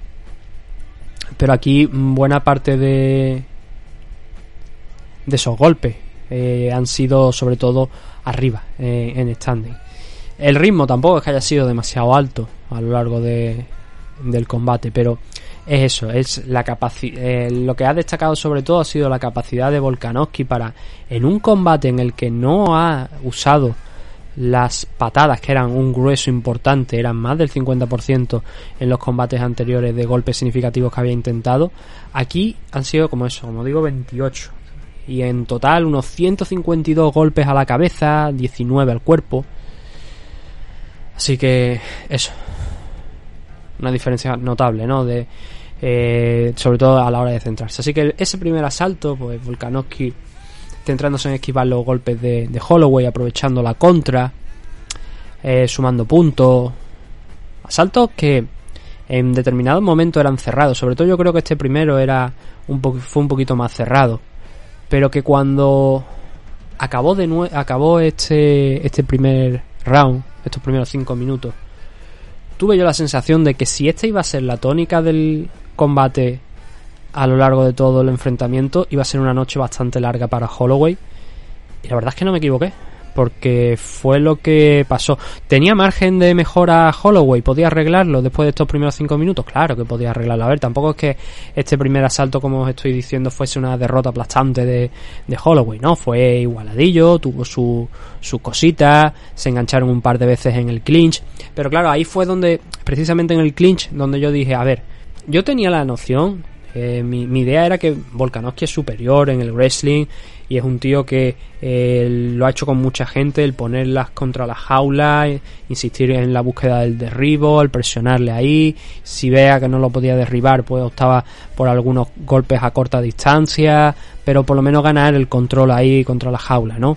Entonces, mm, esperaba eso sí que fuera un poquito más complicado para Volkanovski el retener a Holloway eh, contra la pared y sin embargo le fue relativamente sencillo. Tampoco es que durase mucho ahí en esa posición Holloway, pero sí que Volkanovski lo cogía con toda la seguridad, lo ponía contra la pared. Yo decía, malo, malo porque si encima no puedes eh, librarte de eso y abrir la distancia e intentar volver al golpeo, difícil. Él volvía al golpeo al final, porque rompía el, clinch. Pero era mala señal que no pudiese sacar a músculo de ahí a Volkanovski. Para mí era mala señal. Así que ese primer asalto se iba para Alexander Volkanovski por, como digo, mm, la precisión, sobre todo, ¿no? El ser un poquito más preciso en, en algunos golpes, que luego según las estadísticas oficiales, por lo que estoy viendo, no fue así. Fue un 40% para Volkanovski y 42% para Holloway en el primer asalto, pero eh, en golpes significativos sí que se puede decir que la cara de Holloway estaba un pelín más marcada que Volkanovski. Pero aún así, un asalto bastante igualado, dentro de los relativos. El segundo fue a peor, porque Max siguió poniendo presión, pero seguía absorbiendo, seguía... Claro, si tú absorbes, aunque no te noqueen, aunque no te manden a la lona, son golpes que obviamente cuentan en tu contra. Y el problema es que Max, eso, al avanzar, se comía varios golpes golpes espectaculares, no, pero a lo mejor le sacaba esa derecha a, en directa, cuando se le acercaba un poquillo más, pues a lo mejor con la lead hand, con la izquierda, le metía ahí ese golpecito Volkanovski también para frenarlo y dejarlo en el sitio. Y bueno, ahora volveré con lo del tema de, no sé si lo he dicho ya, ¿no? lo del George St. De, nuestra era, eso lo, iré a comentar otra vez después.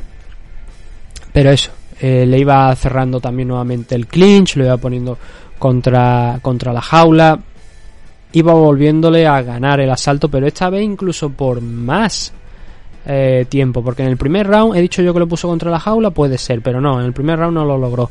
Pero aquí en este segundo sí, aquí sí que lo, lo puso contra la jaula.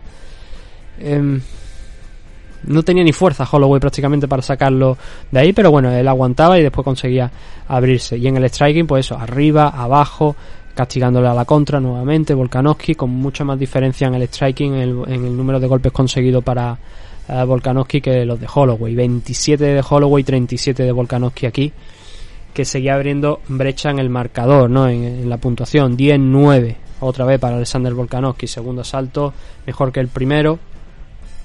Tercer asalto. Em, aquí en este tercer asalto, yo tengo la sensación de que fue un pelín más cerrado que los anteriores, porque Holloway conectó algunas manos interesantes también sobre el rostro de, de Volkanovski. Eh, pudo igualar un poquito las fuerzas en el clinch, en el control contra la jaula, porque iban intercambiando posiciones y eso no había pasado en los anteriores. Y por eso me dio la sensación de que quizás estaba siendo un poquito más cerrado, que mm, Holloway estaba intentando llegar un poquito con más frecuencia y que estaba no ganando el asalto, pero sí eh, impactando un pelín con más precisión o dejando algunas señales de más claridad, pero luego eh, he visto la, el número de golpes conseguidos en el tercer asalto y hombre, a ver, yo aquí no tengo duda, aunque yo diga que este asalto es un pelín más cerrado, estaba claro que Volkanovski lo, lo ganaba, ¿no? Porque eso estaba llegando con más frecuencia sobre el rostro de Holloway, pero que dio la sensación como que estaban igualados a lo mejor un poquillo ahí la batalla en, fuerza a pesar de esa diferencia de golpes. Al menos lo que me dio la sensación a mí, como que había cogido una, especie de segundo aire Holloway en este tercer asalto, pero nada más lejos de la realidad, porque como digo, el tercer asalto también se fue a parar para eh, Volkanovski. Holloway yo creo que a partir del cuarto entró un poco, no en desesperación, pero sí en intentar algo que se saliese de lo normal porque vio que no podía hacer nada por frenar a Volkanovski en el striking, cosa que había conseguido con mayor o menor éxito, por lo menos siendo mucho más competitivo en los combates anteriores.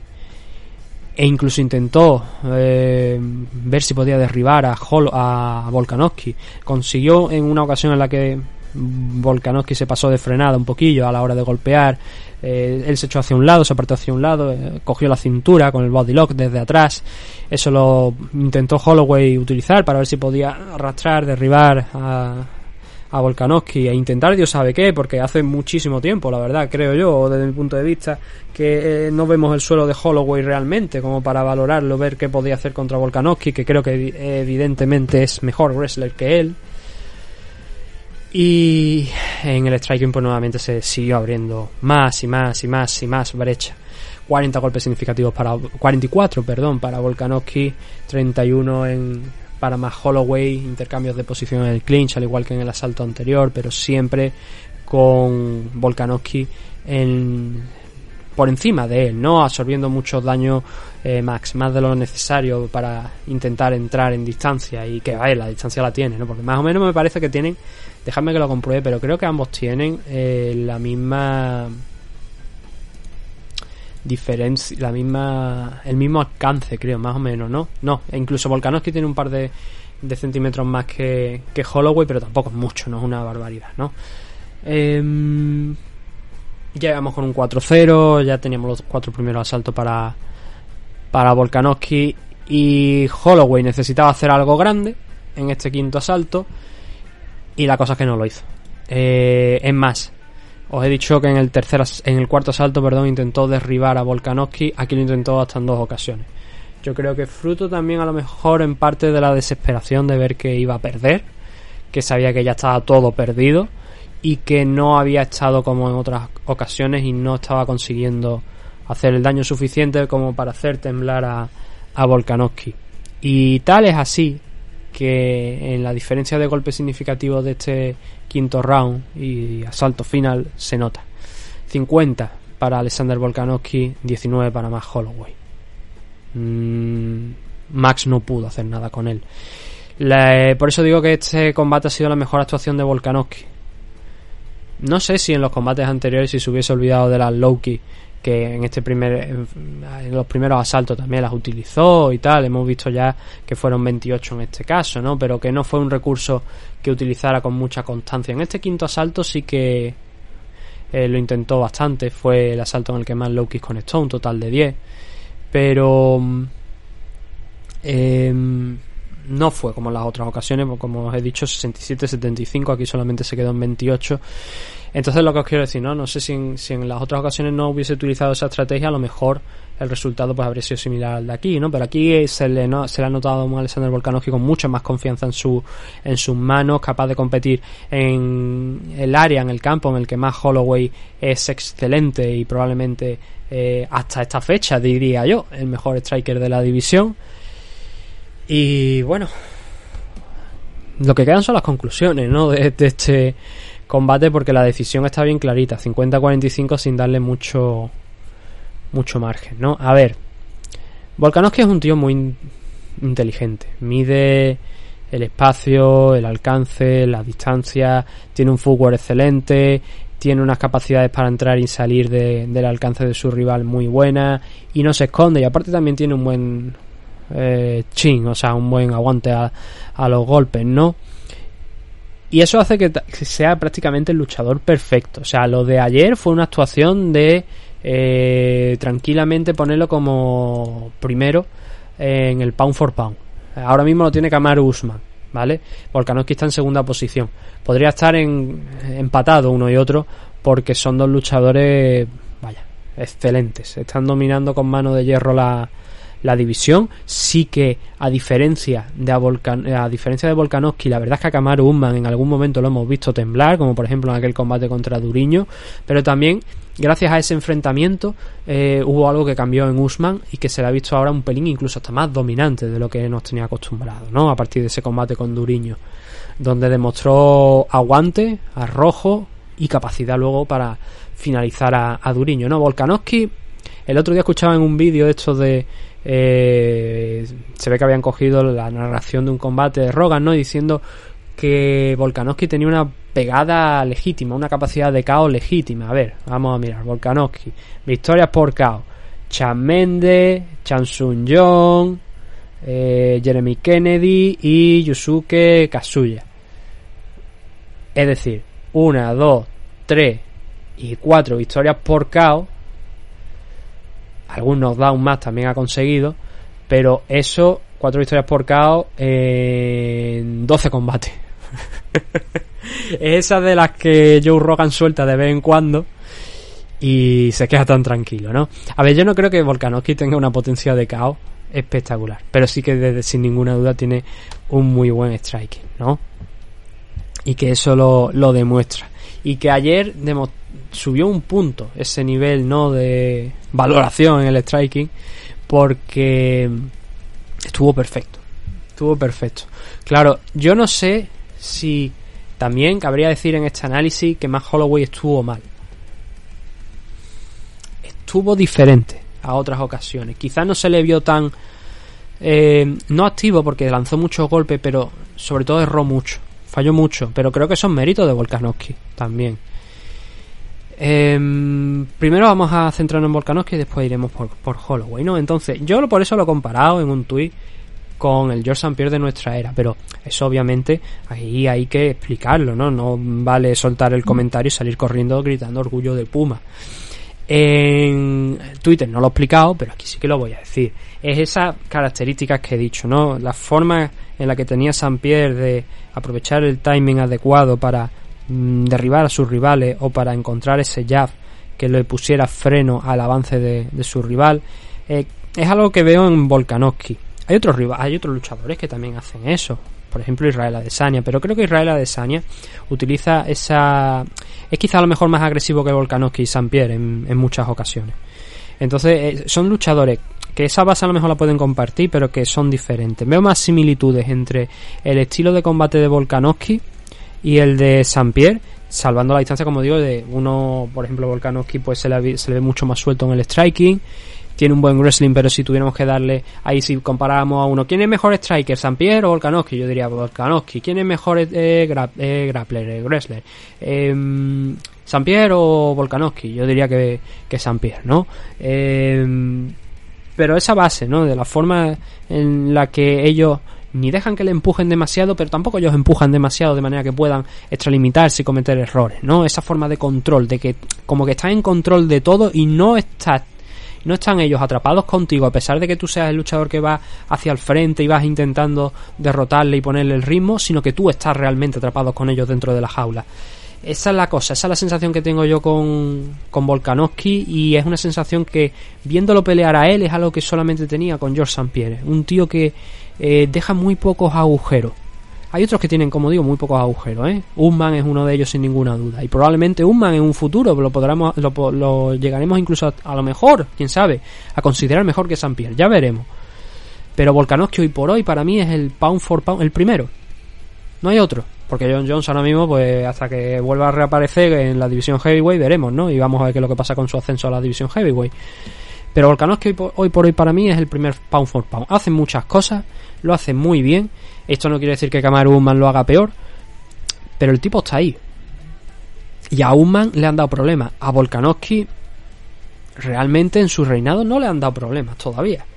Sí que ha tenido sus combates complicados, el segundo por ejemplo contra eh, Holloway, pero ha vencido a todos los que le han echado por delante y le queda muy poquito ahora mismo dentro de la división.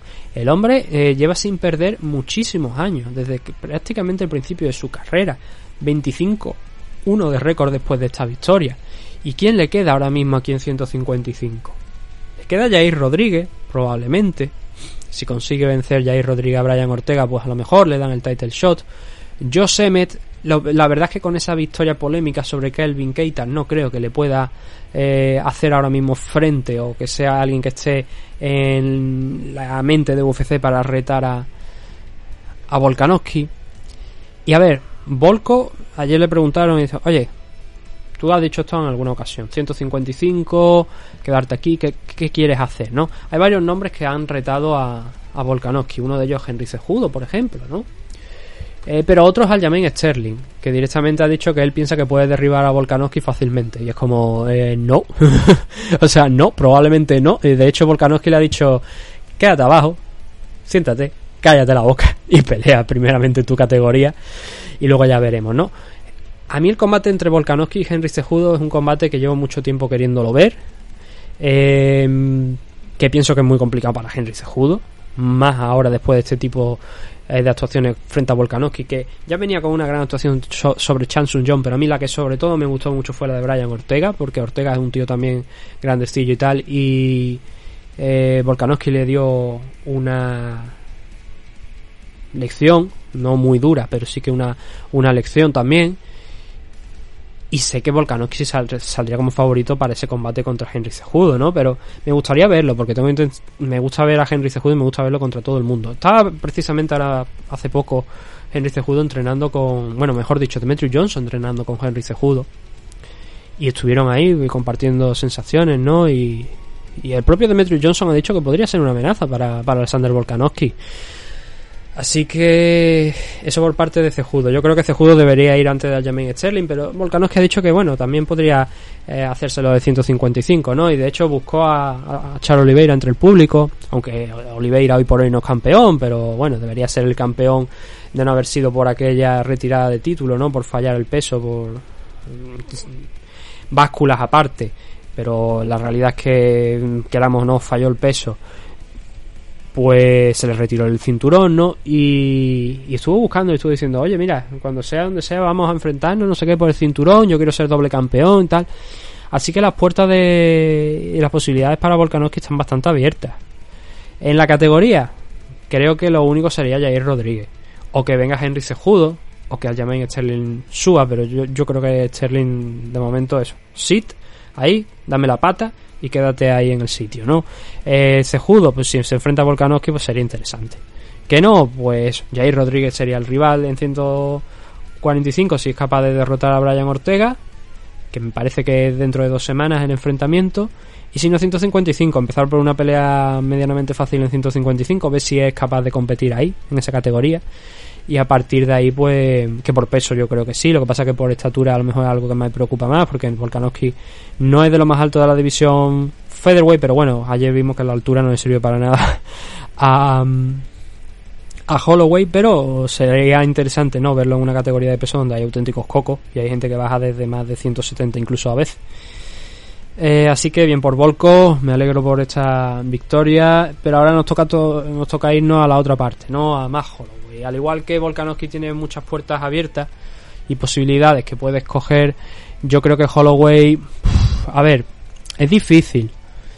Em, Holloway dijo una frase el otro día en la rueda de prensa que decía eh, lo siguiente: eh, Soy conocido por absorber daño y él es conocido por no hacerlo.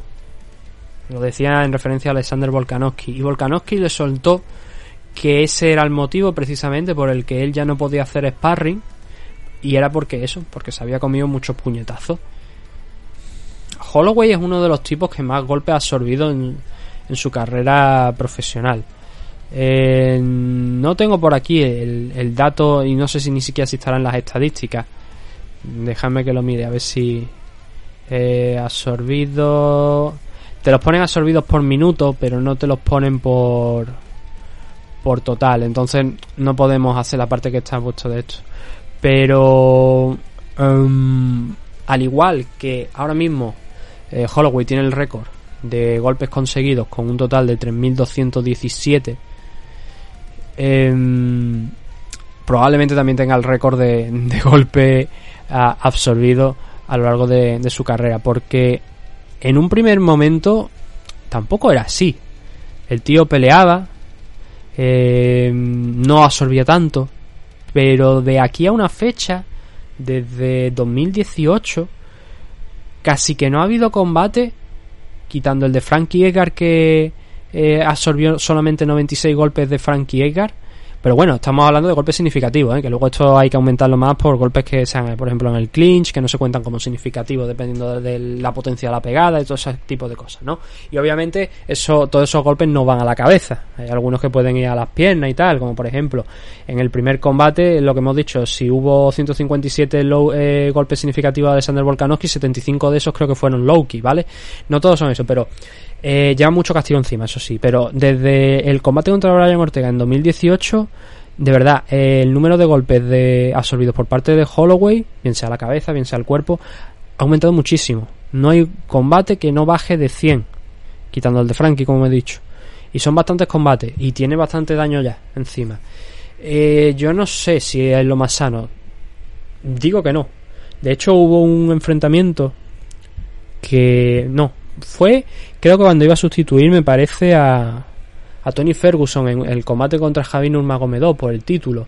Lo que pasa que luego Tony Ferguson se salió y tuvo que iba a entrar más Holloway y al final acabó entrando Al Quinta, si recordáis, porque Holloway tampoco estaba para pelear. Creo que fue esa fecha, me parece, porque salió en una, en una entrevista hablando y parecía como que estaba medio dormido hablando de esto y dice, uy, esos son símbolos, eh, signos eh, clásicos de alguien que tiene una lesión cerebral, eh, lo que se conoce como drunk punch, ¿sabes? O bueno, eh, traumatismo este, el CTI. CTI es cuando ya tiene la enfermedad y ya de hecho eso otro te puede acabar pasando, ¿no? Pero es que va a ser un milagro si Holloway sigue peleando, sigue absorbiendo tanto daño y no tiene el día de mañana CTI. De verdad, será un auténtico milagro porque no es normal. Eso sí, yo entiendo que él sigue pasando escáneres y siguen dándole el visto bueno porque está bien. Pero es que esto no puede ser sano. Ni en broma. Eh, los deportes de contacto son peligrosos. Y si absorbes tanto, al final puede acabar pasando una desgracia. A ver, mm, Holloway ahora ya no tiene nada en 145. Lo único que tiene es ser el gatekeeper de, de Alexander Volkanovski. Porque ya no va a optar una cuarta vez al cinturón. No mientras lo tenga Volkanovski. Entiéndase una cuarta pelea con Volkanovski, ¿vale? Sería la tercera vez que opta el cinturón de Volkanovski. Pues bueno, da igual. El caso, un cuarto enfrentamiento con Volkanovski. No creo que eso vaya a ocurrir. Entonces, eh, él sí que estaría obligado a subir a 155 libras si quiere optar a un cinturón. Pero claro, en 155 sería mm, no completamente, pero sería como empezar de cero. Y está en una situación complicada. Creo que lo mejor para más Holloway llegado en este momento es tomarse un tiempo de relax. Tiene ahora mismo, eh, creo que son 32 años, ¿no? Me parece que tiene más Holloway o 31. 30. Ni siquiera ha cumplido los 31 todavía. Los cumple a final de año. 30, 30 años tiene. Tomarse un tiempo de respiro. Mirar qué es lo que puede hacer, qué es lo que quiere hacer. Y a partir de ahí, oye, relajarse, hacer stream en Twitch, que tiene un canal de, de Twitch allí donde juega, no sé si al Call of Duty o algún juego de estos, que se dedica a hacer streaming por el momento, que siga entrenando, obviamente, y que tome una determinación. Porque el de ayer fue el peor Holloway que se ha visto en los dos, en los tres enfrentamientos que han tenido hasta ahora. Esa es mi opinión. No está muerto, pero no está muy lejos. Desde luego en la división featherweight está muerto en el sentido del título, pero en el sentido de su carrera profesional para nada. Pero tiene que tener cuidado y tiene que tomar los pasos adecuados. Y creo que esos pasos le ponen en la categoría 155. Veremos de todas formas. 23-7 para Matt Holloway, 25-1 para Alexander Volkanovski. Y nos movemos al main event y estamos ya sobre la hora y media de programa. Al final nos vamos a ir a las dos horas, pero bueno, espero que por lo menos sea de vuestro agrado.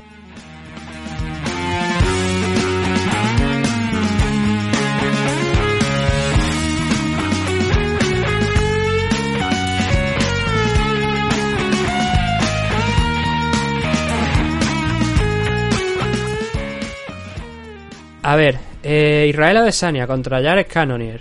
Y tengo por aquí por delante ahora mismo la imagen de. De Jared, de, de Jared no. De Israel Adesanya haciendo la entrada a la jaula como si fuera el Undertaker. Le faltó la, la túnica, la gabardina, ¿no? Pero supongo que por temas de, de Venom y de, y de esas cosas, pues no le dejaron. Pero iba con, hasta con la, con la urna, ¿no? Donde se echan las cenizas que ponía Jared. O sea, te ha gastado un dinero para poner eso para luego que la actuación sea no mala, porque fue una actuación inteligente, eh, a la altura de lo que normalmente eh, suele demostrarnos Israel Adesanya, pero sí que a lo mejor desde el punto de vista del aficionado así casual, había, eh, he leído un tuit de, de diciendo, no, había gente que a partir del tercer asalto se estaba levantando.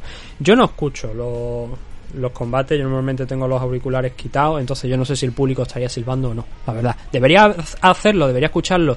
Sí.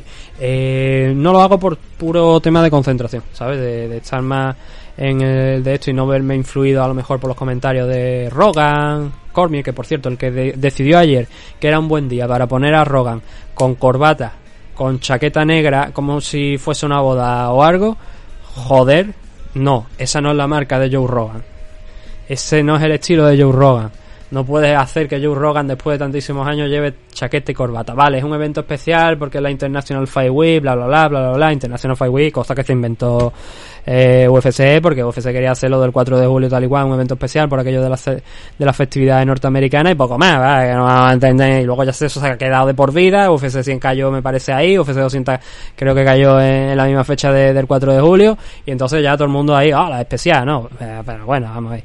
Y de hecho la carta ayer decía la gente, hostia, la mejor, probablemente la mejor carta del año, no sé qué, bueno, ok, o sea, tampoco es que me pareciese, era una car buena, pero tampoco es que pareciese una car excelente o la mejor del año, pero bueno, el caso, eh, volviendo al combate, ¿no? Eso, la entrada con el, sombrero, la, eh, la urna hecha para las cenizas con el nombre de Yare, eh, por lo menos un detallito de Israel Adesanya, ¿no?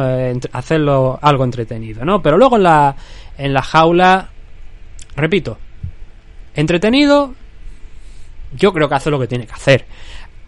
Yo soy de la opinión en la que los profesionales a las aulas no entran para entretenernos, entran para vencer. Esta es su carrera deportiva. Si Adesanya se extralimita por dar un combate para que la gente diga, ¡oh, qué bien! y le aplauda, y le pone la cabeza en Murcia y pierde el cinturón, ¿de qué coño le sirve ser entretenido?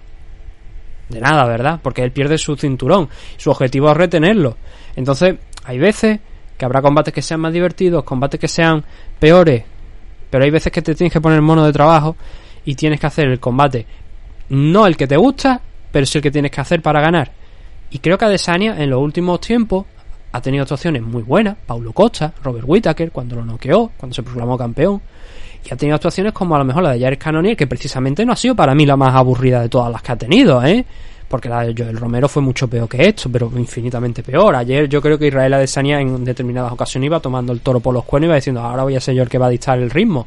Y creo que hizo un combate pues aceptable, eh, inteligente, para mí inteligente sobre todo, esa sería la expresión. Vamos a, ir poquito a poco hablando de, del combate. Y a ver, la decisión es una victoria de, de Adesanya por un doble 49-46 y un 50-45. Yo creo que el, el 49-46 es lo más adecuado. Eh, hay cuatro asaltos que son bastante claros para Israel Adesanya. ¿Por qué son claros? Porque, a ver, Adesanya estaba yo creo meridianamente claro que si que para ganar este combate simplemente tenía que mantenerse en distancia, saber eh, cuál era evitar a toda costa que Cannonier se le pusiese en la cara, no quedarse encerrado contra la pared. Y de hecho, cuando vimos eh, brillar, entre comillas, a Jared Cannonier fue en esas ocasiones en las que conseguía echarse encima, coger en el clinch a Desan y ponerlo contra la pared. Esos fueron los mejores momentos de, de. Pero fuera de eso, es que estaba claro que no podía igualar ni la velocidad, ni eh, el alcance, ni la agilidad, ni el movimiento de Israel Adesanya. Esas son las causas de la derrota de Cannonier, pero por otra parte era lo que esperábamos. Hay gente que dice, no sé si también parte de la gente que dice que este combate es aburrido, no sé si es porque eh, Cannonier lo pone contra la jaula o algo tal. Eh, tú tienes que adaptar también tu game plan al luchador que tienes delante. Si tú sabes que Cannonier te puede arrancar la cabeza, lo que hemos dicho antes, no te vas a exponer a que te la arranque. Así que bueno, allá cada uno con, con su visión, ¿no? Toda opinión, bueno, toda opinión no es respetable, ¿no? Eh, hay, hay opiniones que son una puta mierda, las cosas como son. Pero... A ver, primer asalto, eso. Muchas fintas de Adesanya, muchas manos, muchos golpes, sacar la mano hacia adelante, cambiar la guardia, no dejar, como digo, que se acercase eh, Canonier y... A ver, Canonier poquito a poco no que se fuese frustrando en el primer asalto ya, ¿no? sino que tardó bastante más en, pasar a una estrategia un poquito más ofensiva. Pero sí que es verdad que se le notaba, ¿no? Que entre las Loki, el sacarle la mano a Desania, que las Loki le respondía bien Canonier, ¿eh? Iba también enganchó ahí su buen número eh, Jared, pero que claro, su estrategia principal es alcanzar y meter derecha, izquierda, porque Canonier también es un tío que cambia guardia, eh, pero principalmente lo suelo ver cargar con la derecha, ¿no? Y a partir de ahí, pues, buenas noches, señora, ¿no? Eh, no lo conseguí en el primer asalto, a Desania lee bien la pelea que, es, que le va a plantear eh, y se mantiene al margen. 10-9 para Adesanya. Poco margen de diferencia realmente entre ambos, no mucho, pero la mm, eh, diferencia estaba en eso, en la, en la línea que nos tiene acostumbrado a mantener a Desania, eh, de dificultar a sus rivales el golpearle, en este caso a Canonier, ¿no? Segundo asalto, más de lo mismo, a base de enganchar Loki, de enganchar jabs, de ir castigándolo cuando tenía la oportunidad, aprovechando los errores de, de Jared Cannonier. Y mm, aquí sí que vimos un levativo de lo que después vimos a, hacer a Cannonier de agarrarlo y ponerlo contra la jaula. Eh, aquí dio la sensación este segundo asalto en el que Cannonier hubo puntos en los que parecía que estaba encerrando un poquito más y que Adesanya tampoco estaba muy a disgusto encerrándole. Una de las cosas que eran vitales también para Cannonier, ¿no? El, el, presionar, el que no tuviera más tiempo para, más sitio para recorrer. Claro, eh, Adesanya también se mueve muy bien hacia los laterales, ¿no? Entonces, eh, por lo menos minimizarle. Es decir, si tienes tres vías de escape laterales y hacia atrás, que no tengas esas hacia atrás, que tengas los laterales. Eso solamente lo consigue eh, cercándolo, ¿no? Poniéndolo cerca de la jaula. Es la única manera, eh, de la pared de la jaula, es la única manera en la que vas a conseguir eso, ¿no? Realmente, anular por lo menos una de las tres, de las tres posibilidades aún así te queda esa, ¿no? De, la, de los laterales. Y eso era lo que iba utilizando Adesanya para salir. Pero ya hubo un par de puntos ahí donde Cannonier le estuvo ahí arrinconando un poquillo más contra, contra la jaula, no lo suficiente, ¿no? Y entonces este segundo asalto también pasó, cayó en manos de, de Israel Adesanya por esos golpes de larga distancia eh, que le fueron dando los puntos adecuados para sumar el round.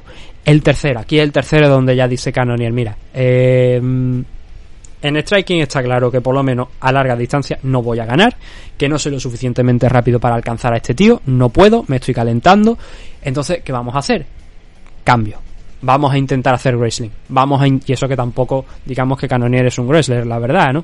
Pero que obviamente quizá tiene más nociones, vamos a decirlo así, que Adesanya, pero Adesanya también tiene una excelente defensa de takedown y es muy difícil de derribar. Entonces Canonier toma esa determinación, ah, carajo, para adelante. Y engancha un par de veces en este asalto en el clinch a Adesanya. No solamente lo engancha en el clinch, sino que, por ejemplo, antes del primer clinch, le mete un par de golpes, engancha pa, pa, dos golpecillos ahí a, a, a Desania y luego engancha el clinch. Y a Desania se ve obligado a coger incluso saltar y clinch y tal para intentar mantenerlo al pegado porque no le podía dar distancia. O sea, si eh, a Desania le daba distancia a Cannonier ahí en el clinch o Cannonier era capaz de abrir, nada, eso, 15 centímetros. Con 15 centímetros, 20 centímetros que abriese Canonier, ya podía armar el brazo, apuntar arriba, sacar ese brazo, esa derecha, como hizo en muchas ocasiones también por otra parte, y arrancarle la cabeza a Desania. Eso no le interesaba a Desania, entonces por eso lo tenía tan, tan cerca de él intentando escapar cuando podía, a ver si podía quitárselo de encima y volver a esa estrategia de distancia, pero manteniéndolo sobre todo cerca para que no se le abriera, ¿no? Canonier intentaba derribarlo también, intentaba ver si lo podía llevar al suelo, visto que le tenía cogido los dos underhook Canonier, pero estaba Desania ahí apretando los brazos para que no dejarle salir, ¿no?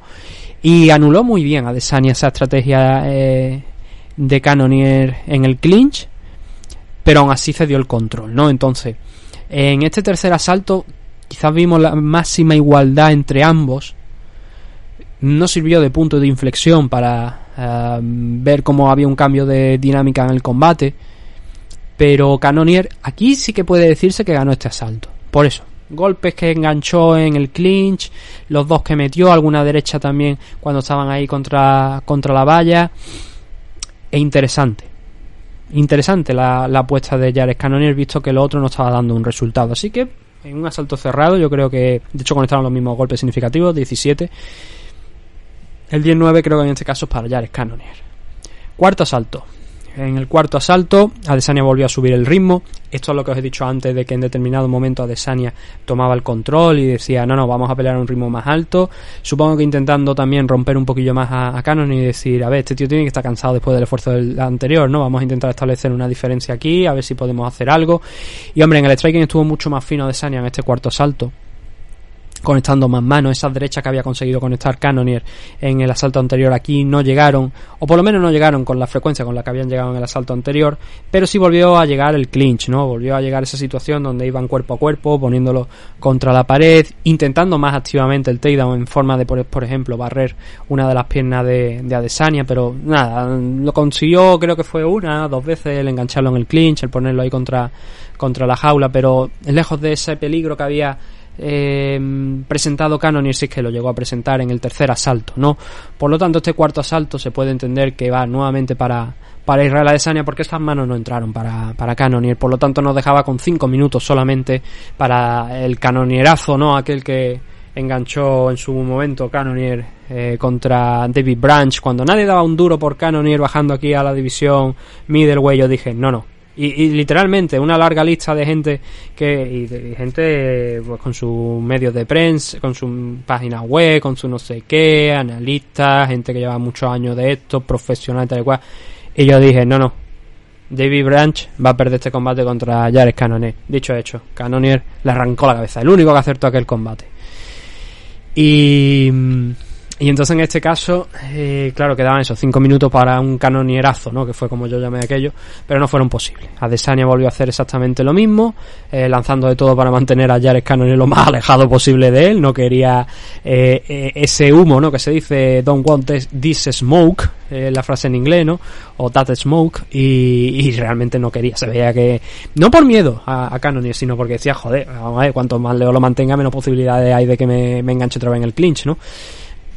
Pero no lo consiguió evitar, ¿eh? aún así consiguió entrar eh, pasada la mitad del asalto canonier al clinch, pero muy atado, como digo, lo, consiguió atar muy bien a Desania en esa posición para no para que no liberara los brazos y buscara el dirty boxing o el golpeo en corta distancia con esa derecha potente, sí que con esto alguna, pero ya digo, no nada nada relevante y además Adesanya consiguió eh, conectar varias manos más en la parte final del último minuto del asalto para acabar ganando también este quinto round. Por lo tanto, otro 10-9 para Desania y el 49-46. Como hemos comentado, hay un doble 49-46 y un 50-45 en las puntuaciones. Creo que es bastante claro, ¿no?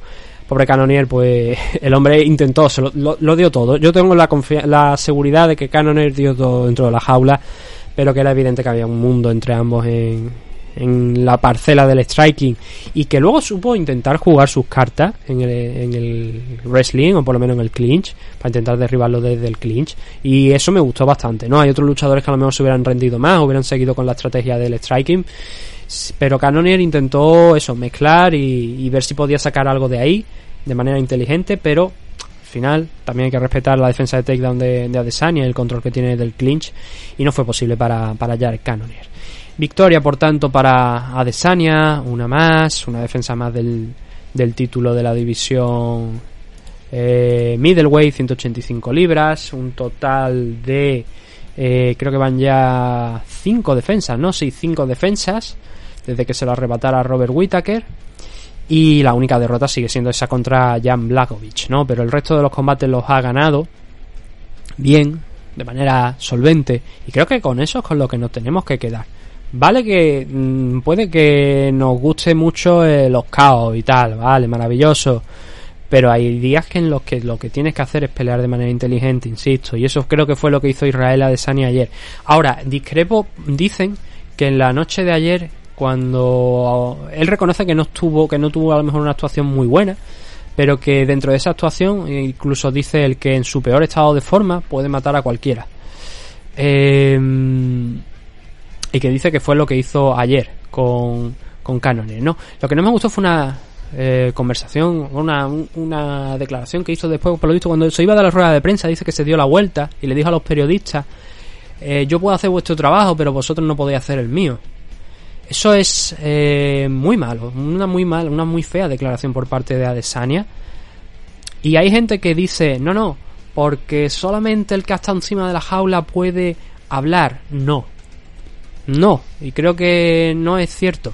Hay grandes analistas eh, que hacen ese trabajo y no han pisado nunca una jaula, ni se han subido nunca a un ring, y no pasa nada, pero estudian mucho el deporte y analizan mucho los combates y ven paso por paso, incluso a cámara lenta, mil veces, el cómo pelea un luchador, para luego hablar de él en su programa. Y claro que no podemos hacer su trabajo, pero es que tampoco queremos hacerlo. Y no criticamos el yo por en este caso a ver yo entiendo que eso iba porque a lo mejor estaban criticando su actuación y tal. A mí no me parece una actuación mala de, de Adesanya la noche de ayer. Hizo lo que tenía que hacer. Pero las declaraciones sí que son feas. Y creo que eso no, no tocaba.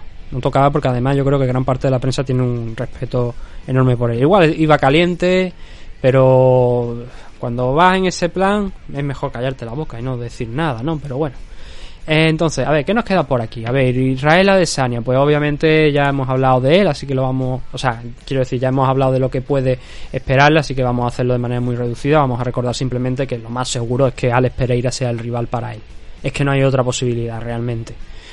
Eh, pero por parte de Jared Cannonier, pues bueno, eh, mira, no hay mal que por bien no venga. Son Strickland contra Jared Cannonier. Podría ser un combate muy interesante. Eso le permitiría a Strickland el volver a engancharse en la parte alta y oye, ¿en qué parte alta? no Porque Cannonier ahora mismo está en segunda posición. Whittaker contra Vettori, como ya hemos mencionado en alguna parte del programa, se va a celebrar en Francia. Y luego hay combates por ahí, no sé, la verdad. Está Branson, Costa, Hermanson, Till, creo que tiene un combate dentro de no demasiado, pero no sé ahora contra quién es. Así que no lo puedo decir porque no lo recuerdo de memoria. Y bueno, eh, muy sencillito la verdad, para uno y para otro. Cannonier ahora mismo tiene que esperar, tiene que ver qué es lo que le pueden echar, pero yo creo que Son Strayland podría ser un rival para Jared Cannonier ahora mismo aquí en, en 185. Por lo demás, creo que ha sido bastante extenso esto y no se me ocurre nada más. Y digo, extenso llevamos una hora y 45 minutos. No tenía tanta intención, pero ya digo, cuando me he puesto el ventilador al lado, dice, hostia, eh, va renovándose la de esto. Y esto normalmente, la hora y 45, esto es lo que duraría el análisis completo, para que veáis. Vaya a tener análisis para dar y para regalar. Pero bueno, eh, ¿qué pasa aquí? Ah, los fallos de Night, ¿vale? O sea, los performance de Night. A ver, eh, la car preliminar no la hemos tocado hoy, pero hubo cuatro tres performance of the night. Eh, dos se dieron en la car preliminar, así que no lo vamos a nombrar porque los vamos a reservar para otro día. Y el de esta main car, obviamente, como podéis esperar, fue para Alex Pereira por el caos sobre Son Strickland.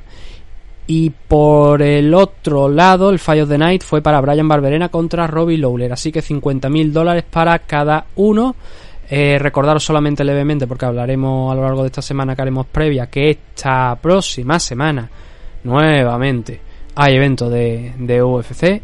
En concreto es el de dos años contra Fisiev, que no tiene tampoco nada más así espectacular. De hecho, si realmente me están diciendo que el Comain Event es Cayo Borrayo frente a Armen Petrosian cuando tienen a Sain Nurmagomedov contra Douglas Silva ahí está una car prescindible hombre hay nombres interesantes dentro de de esta car hay cosillas interesantes está Antonina Sechenko por ejemplo el hermano de Fila Zahavi Iman Zahavi contra Ricky Turcio campeón del Ultimate Fighter de hecho me parece que la primera pelea de Ricky Turcio aquí dentro de de UFC corregidme si me equivoco esta Cintia Calvillo contra Nina Nunes, contra...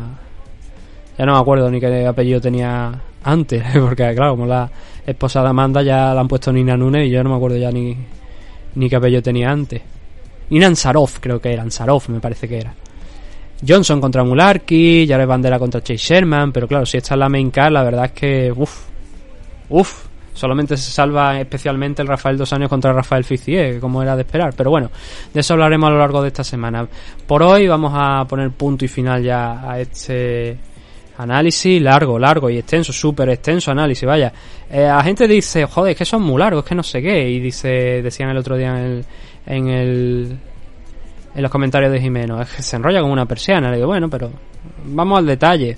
A veces no es lo más técnico posible, pero claro, es que hay diferencia entre alguien como yo y alguien como Sergio Hidalgo, ¿no? Que vive profesionalmente del deporte y que se va a dar siempre cuenta de cosas que a lo mejor pues yo no me doy. Eh, o que sí que me he dado cuenta, pero a lo mejor él las va a explicar mejor. porque es así, porque él lleva años eh, viviendo el deporte, ¿no? Pero bueno, hacemos lo que podemos, lo hacemos con la máxima ilusión posible y sobre todo con el objetivo final de generar debate, de entreteneros y de por lo menos pues tengáis vuestra relación de MMA Adicto. Así que simplemente daros las gracias por haber atendido hoy a este, por haber escuchado este programa y nos vemos dentro de poco con más MMA Adictos. Hasta pronto.